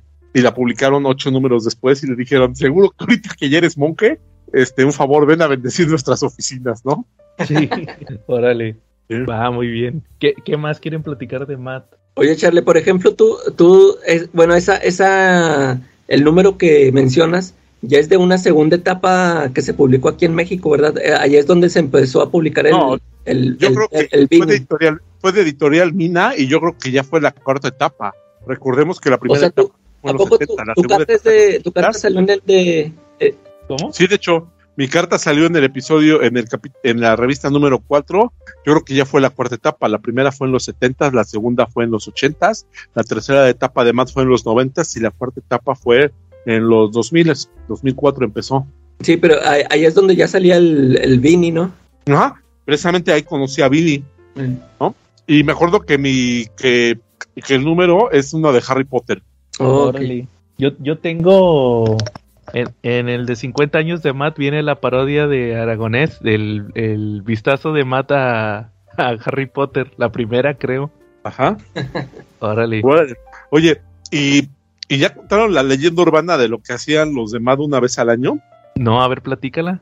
Hay una leyenda urbana que dicen que William Gaines juntaba a su equipo más cercano de colaboradores de Mad y que una vez al año se aventaban un viaje en al- algún lugar del mundo y que, y que ¿cómo se llama? Y que pues, él lo pagaba, era como su viaje anual de ellos. O sea, y se iba muy, muy bomba, pasársela muy bien. Pero que también cuando viajaban a otro lado del mundo tenían la costumbre de que checaban si tenían suscriptores en la zona donde habían ido y que si había algún afortunado suscriptor, en algún momento podía oír sonar el timbre de su casa y que cuando fuera a abrir estuviera el equipo de Matt para saludarlo. Órale. Como ves, imagínate nada más, ¿eh? Yo creo que eso ninguna editorial lo hace, ¿no? No. De los de Matt hacían, ¿no? ¿Te acuerdas de su juego de mesa? También tuvieron un juego de mesa. Eh, sí, ese sí lo jugué. No, Sí, no. el objetivo era perder todo el dinero, ¿no? Quedarte sin Eh. dinero absolutamente, ¿no? Sí, me, Sí. me acuerdo que había un billete de 3 millones o quién sabe cuánto valía. Ajá, y era de mala suerte que te llegara, ¿no? Que te saliera ese. Sí. Órale. y las promociones que sacaban, ¿no? De repente sacaban, fíjate que es una revista que aparentemente está llena de chistes bobos, pero la verdad es, el bobo es el que no los entiende, porque la verdad está llena de, de referencias a la cultura moderna, a la historia, al momento social que están viviendo, ¿no? Por ejemplo, en los noventas, eh, en algunas, en, en los noventas, cuando publicaron su tercera etapa en México, publicaron también el juego de ajedrez de Afganistán de Matt. Órale. Sí, y el tablero era precisamente Afganistán y venía y venía no, no, era de Irak y fue creo que en la sí fue era de Irak y fue en la cuarta etapa, perdón. Y venía el juego de Irak, venía Saddam Hussein, venía con Dolores Riz, venían las figuras de ellos caricaturizadas y venía el tablero y venían las figuras para que las recortaras y las pusieras. ¿Cómo ves? Pero también tenía reglas, tenía unas reglas bien raras y luego al final de todas las reglas decía una que en algún momento el lector se va a dar cuenta que no hay manera de que nadie gane en ese juego, ¿no? pues sí. Y es una alusión directa a la guerra, ¿no? Sí, fíjate Sí. que de repente se me hace medio crudo, porque también el aragonés se eh, estaba leyendo una que hizo que un vistazo de Matt a la inmigración y, y se avienta unos chistes bien crudos. Ah, sí, sí, sí, sí. Creo que viene ahí en el del 50 Ahí- aniversario. Sí, ahí viene ese. Se me hizo bien crudo todo lo que platica ahí, va, de, de cómo viven y todo eso, va. Sobre todo Sí. para la época y sobre todo por su situación. Bueno, él no era mexicano, era español, va. Pero como quiera, pues sabe, va, lo que viven ahí. Ah, y no, ese no, ya me acordé. Aparte de, aparte de, del de la inmigración, también está el del racismo. Ahí, Ah, creo sí. que ahí viene también, en el del 50 aniversario. Eh, Sí. De hecho, de hecho, el de Aragonés está muy interesante y es muy crudo, pero pega hasta en verdades sociales, porque me acuerdo que tenía una viñeta de una señora que le, da- le rentaba casa a los inmigrantes en su garage y tenía como 30 güeyes ahí atestados en el garage bien apretados. Sí, ese es el de la inmigración. Y luego en, la siguiente, en el siguiente cuadrito, una señora. Y luego en el siguiente cuadrito tenía muchas imágenes de santos y de vírgenes con veladoras y lo tenía en un cuarto, puta, como de ocho veces el tamaño del cuartito donde tenía los inmigrantes, ¿no? Sí, de hecho, de hecho esa tira es que, que, que llega el inmigrante, ve que, que, ¿Mm? le, que le gritan cosas en la calle, ve eso que dices de la señora, ve que, que, que está la guerra de Irak, la sacó Ajá. yo creo que en esa época, la guerra de Irak, luego ve también que, que hay un chorro de inmigrantes, va, o sea, que están compitiendo para que les den el trabajo diario.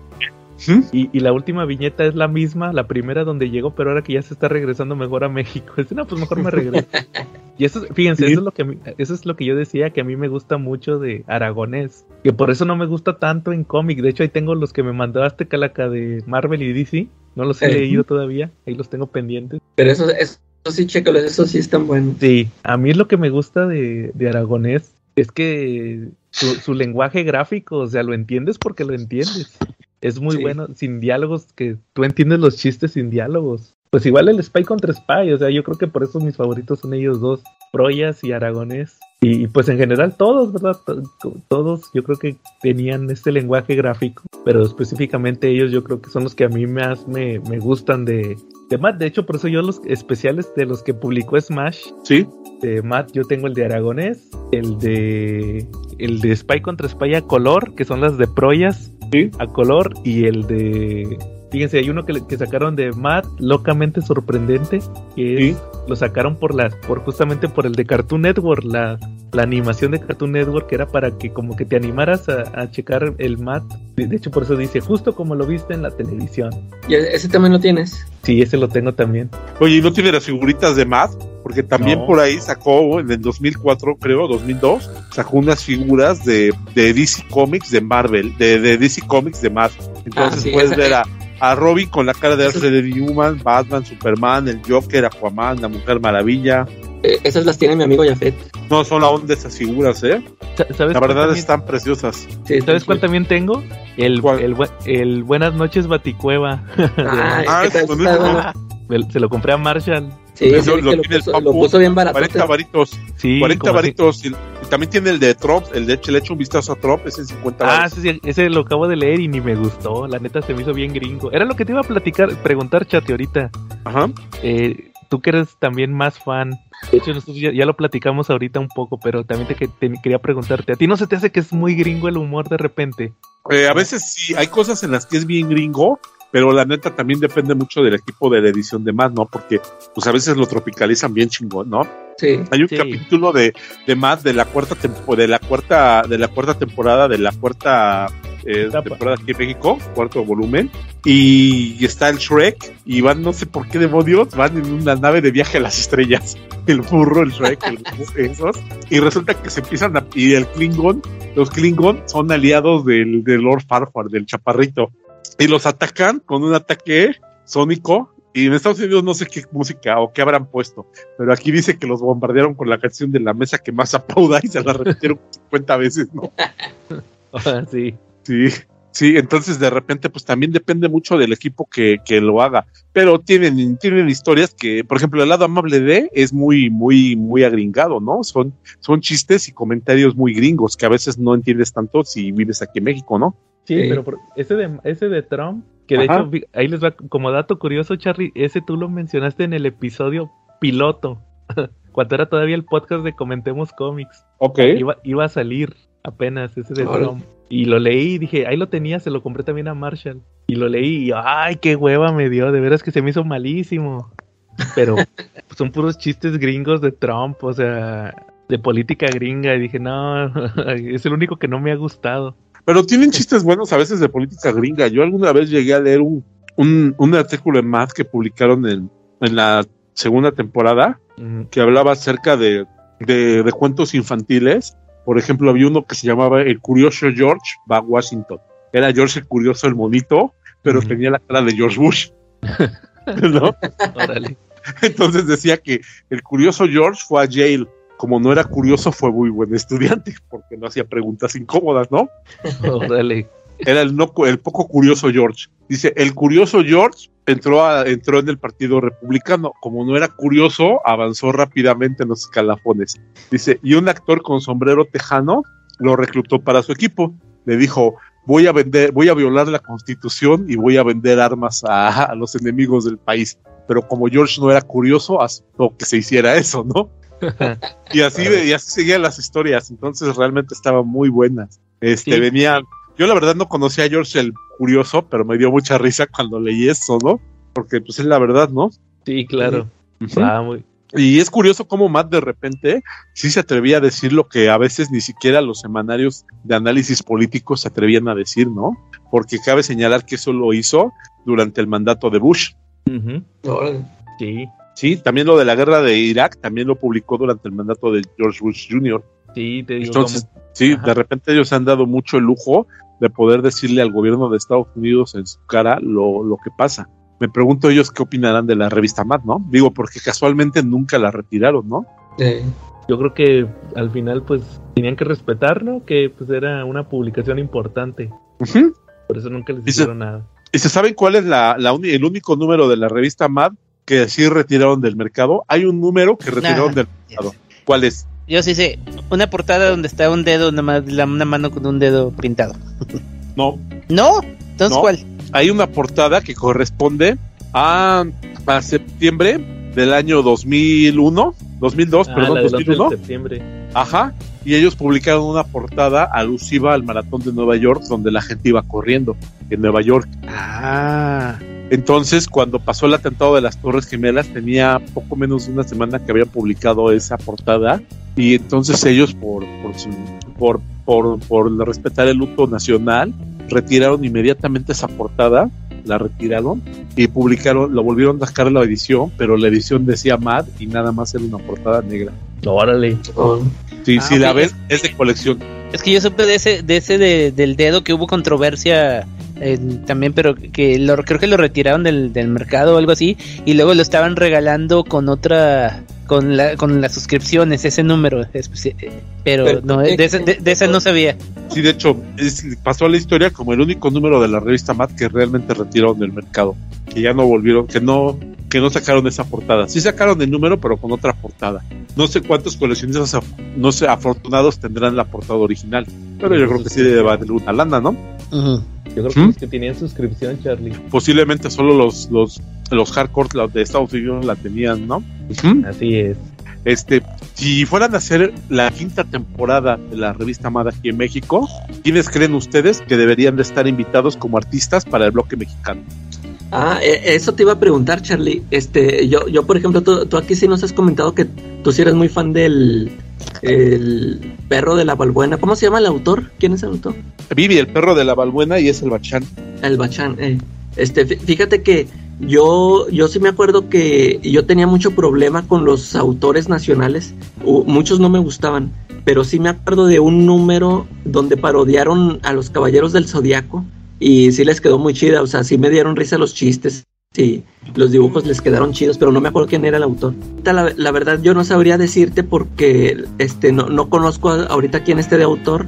Pues na- nada más que rec- recordar a ellos mismos a este Bachán y creo que ahí también estaba, a- ahí salía el, eh, la bonita esta buba, ¿no? En Matt también salió. Sí, de hecho también salió Buba, también salió el Bulbo durante un rato. El bulbo. El Bulbo también estuvo saliendo ahí. Era, era muy bueno ahí. Sí, na- na- nada más ellos, nada más ellos los recuerdo y na- nada más ellos podría decir porque ahorita no, no conozco otros autores que, que se ganarían el derecho de estar en Mad. Yo digo que Polo Jasso, Ándale, sí, sí. Órale. Eh, Sí, sí. por, por su estilo, o sea, sus chistes de repente sí son muy al estilo de Matt. sí. El, el de Meteorix también, no, no es cierto. Ah, ya no. No, no, no, no. Pues tenían muchos artistas ellos y lamentablemente pues sí muchos no pasaron así como que como que no sé como que la revista es un poquito underground y aquí en México incluso también fue un poquito underground no De, de hecho, a- ahorita en la esta nueva etapa de la que mencionas yo, de- donde tiene muchas reimpresiones, este, de esas tiras nuevas eh, que ponen, mu- muchas no me gustan, pero por ejemplo esas tiritas, sí he visto que sacan alguna que otra tira así como la que dices que le, agregaron de del Black Adam. Este, de, repente sí he visto que sacan así muchas este parodias de otras tiras de ya sea de cómic, esas sí me dan risa, pero hay otros que otros autores que sí se ve que son nuevos porque pues están a color, ¿no? Y pero muchos como que siento así como que no quedan ahí. De hecho, lo que iba a comentar era que yo dudo que saldría una temporada nueva, porque Matt era políticamente incorrecto. Eh, Y sí. si metieran estos de los que hacen webcomics o tiras en Facebook, todos estos, pues, todos estos son veganos, este, deslactosados, entonces pues, como que no. Y, y de hecho, si te has fijado que en, acá en Red Comic Online, este pues ponen la versión digital y traen extras, ¿sí te has fijado? Ah, sí, de hecho, por ejemplo, ahorita en la de Batman que les platiqué, que, que yo tengo la de Batman donde viene la parodia de Batman 66 y la de, de Batman de Tim Burton, Eh. la versión digital también, es de- también venía de Dark Knight Ah, órale. como extra. Ajá. Sí, este, sí he visto que meten ahí, he visto que traen, le han metido tiras de Archie, de ahorita de, de Mickey Mouse, o sea, se, se me hace que ese es Ujú, Sí. No, hombre, y tienen portadas. ¿ah? Yo tengo, por ejemplo, ahorita en mis manos, ahí en mi librero tengo una de Mad y está Mario Bros sentado sobre uno de los tubos y dice que es la mejor revista para ir al baño. ¿Cómo ves? Yo de las que tengo, mi favorita es, por ejemplo, la del exorcista. Sí. eh, la- los vómitos de la Regan es sopa Campbell. y, y yo creo que la de esta de Alfred E. Newman disfrazado de Shazam con The Rock.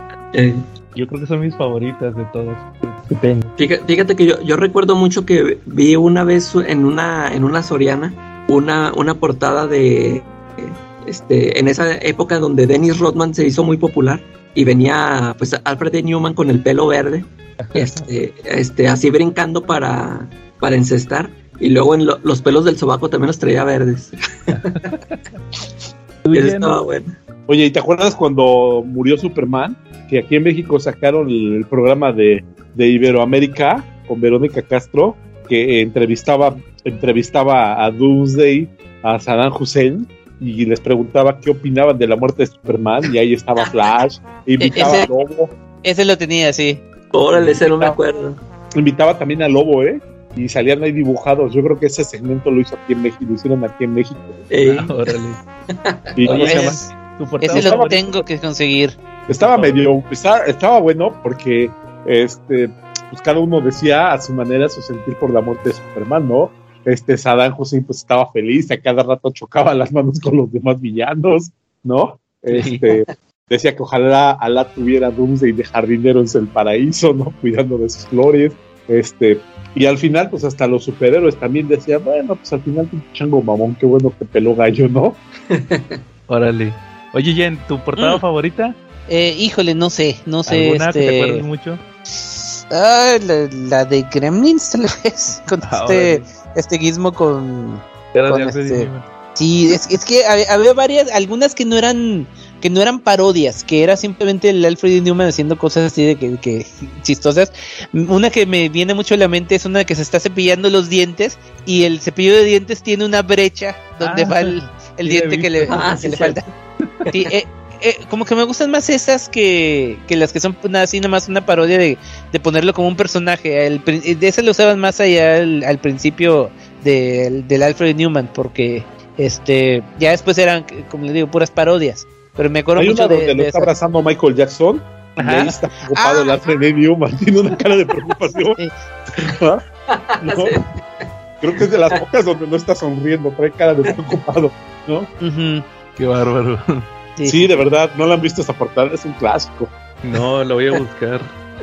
Va muy bien. ¿Al- ¿Algo más Eh, que quieran sí, agregar? yo, yo sí, ahorita que es que tuve pro- problemas técnicos, este, eh, ahorita que mencionó Charlie de los de, de los viajes que tenían, una, una, bueno, los viajes que hacía pues el, el equipo creativo, una, una anécdota que me, que sí vi, es que fueron a Haití, o sea, aprovecharon el viaje a Haití porque tenían un solo suscriptor en Haití Sí, y fueron sí, todos a convencerlo de que la renovaran. No sé si lo mencionaste porque te digo que me perdí un poquito.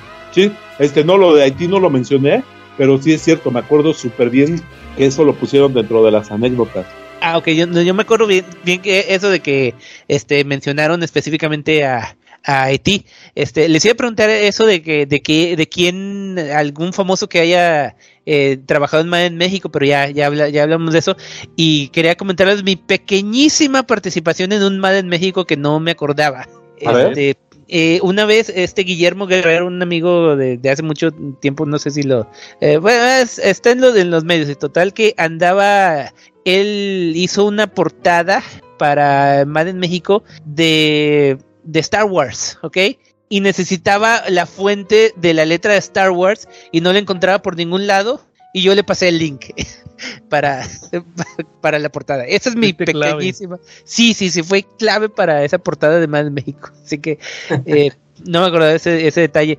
Y pues quería mencionar ya nada más así de que en otros medios, aparte de, de la revista, eh, bueno, hu- hubo, ah, bueno, aparte de los spin-offs, que por ejemplo es Mad Kids, que la llegué a ver en el Sanborns, nunca me llamó la atención, que sí me, bueno, sí me llamaba la atención, pero nunca la compré más bien. Tenía como que eh, tiras de Spy vs. Spy, pero también de, de chavitos, el clásico de Muppet Babies y to- Sí. todos los personajes que salían chavitos. Salió del 2005 al 2009 y este y fue como de que spin-off. Y las ediciones foráneas, curiosamente, eh, según mis datos, la única que sigue ahorita vigente es la de Australia. Órale. Pero ha, visto, ha, ha habido en varios lados en el Reino Unido, en Suecia, Dinamarca, en Holanda, Francia, Alemania, obviamente México también, eh, las que mencionan, etcétera, etcétera. En Argentina del 77 al 82, órale. En España se llamaba Locuras, como siempre los españoles cambiándole. Todos los demás se llamaban Mad, eso sí, eso le pusieron sí le tuvieron que cambiarse. Sí, y este, ah, ahora sí, fuera de otro- otros medios, bueno, ya hablamos lo de, de los programas de televisión, la, la- la vi- live action y el animado.